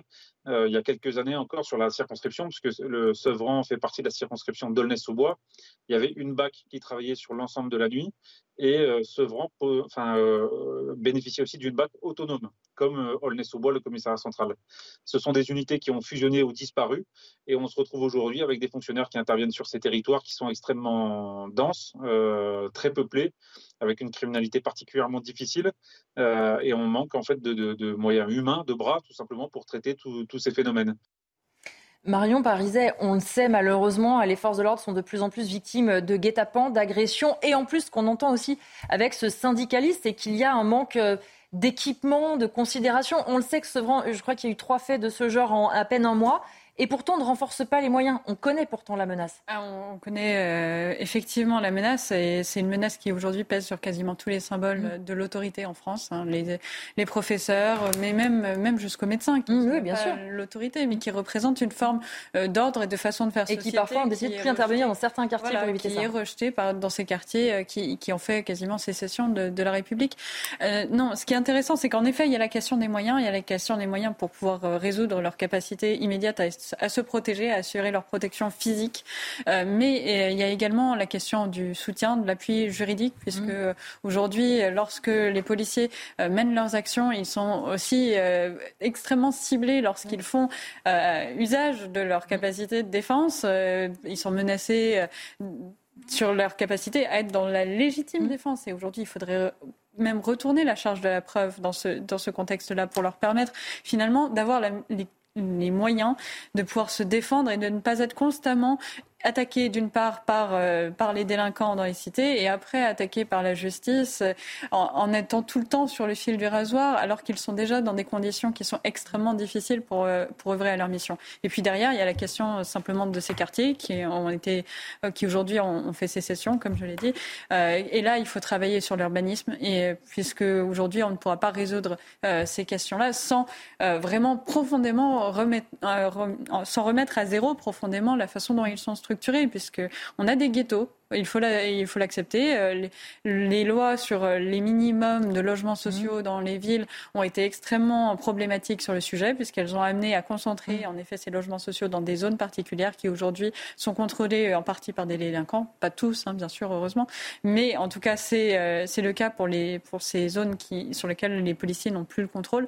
Il faut revenir là-dessus, il faut peut-être casser ces tours pour remettre à zéro et repartir sur de la vraie mixité sociale et permettre à ces jeunes aussi de pouvoir euh, s'extirper de cet environnement-là, les sortir de ce, de ce schéma, de ce cercle vicieux dans lequel ils sont mis, puisque même quand on arrive à les sanctionner, après leur sanction, ils reviennent dans ces quartiers. Si on ne casse pas ces quartiers, ils finiront toujours par revenir dans ce même cercle vicieux. Christian Proutot, est-ce que ces quartiers ont fait sécession? Est-ce qu'on les a un peu oubliés? Ou est-ce que la réalité se situe à peu près entre les deux? Alors, ces quartiers, sont le résultat, euh, ce qui s'y passe est le résultat d'une politique qui a été décidée. Alors on ne va pas être d'accord encore avec euh, Patrick sur, le, fait que à partir du moment où ces réductions d'effectifs euh, que la, la, RGPP aurait voulu à un moment intelligente dans le choix des personnels qui n'étaient pas renouvelés, elle a été numérairement. C'est-à-dire qu'on a perdu en gros pour la police entre 13 et 15 000 personnes, pour la gendarmerie à peu près autant, ce qui fait un déficit de 30 000. Si vous enlevez à cela ce qui s'est passé à la suppression du service national, mmh. où il y avait des policiers euh, volontaires, des policiers qui effectuaient leur, euh, des, des hommes du contingent qui effectuent leur service soit dans la police, soit dans la gendarmerie, on arrive à un effectif d'à peu près 60 000. Si vous rajoutez à cela le fait que la population a augmenté, euh, vous vous rendez bien compte que le compte n'y est pas, c'est le cas de le dire.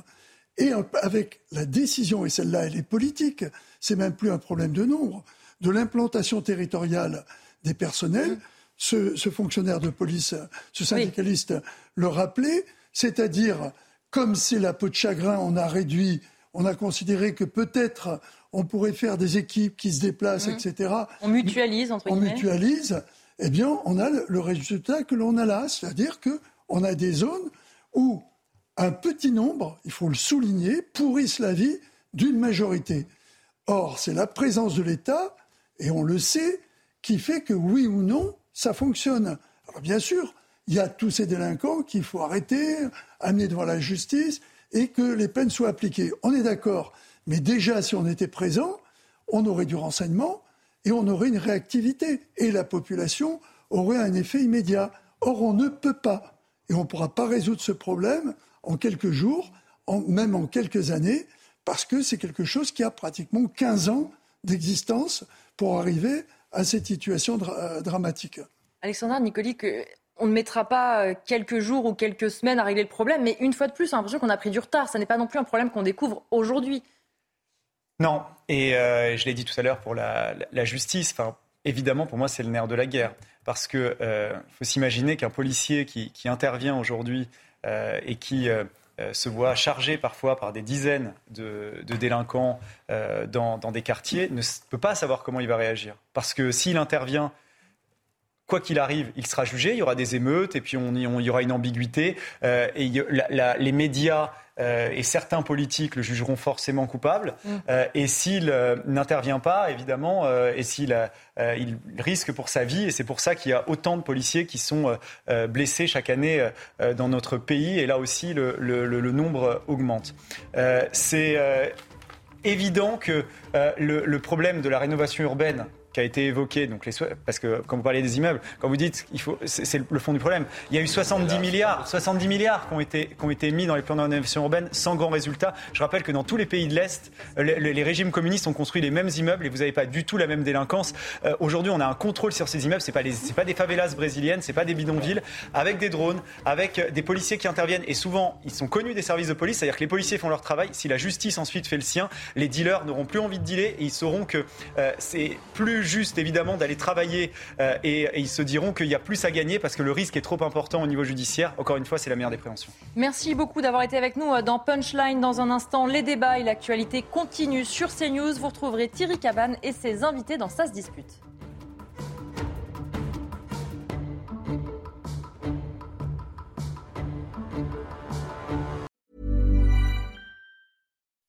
When you make decisions for your company, you look for the no-brainers. If you have a lot of mailing to do, stamps.com is the ultimate no-brainer. Use the stamps.com mobile app to mail everything you need to keep your business running with up to 89% off USPS and UPS. Make the same no-brainer decision as over 1 million other businesses with stamps.com. Use code PROGRAM for a special offer. That's stamps.com, code PROGRAM.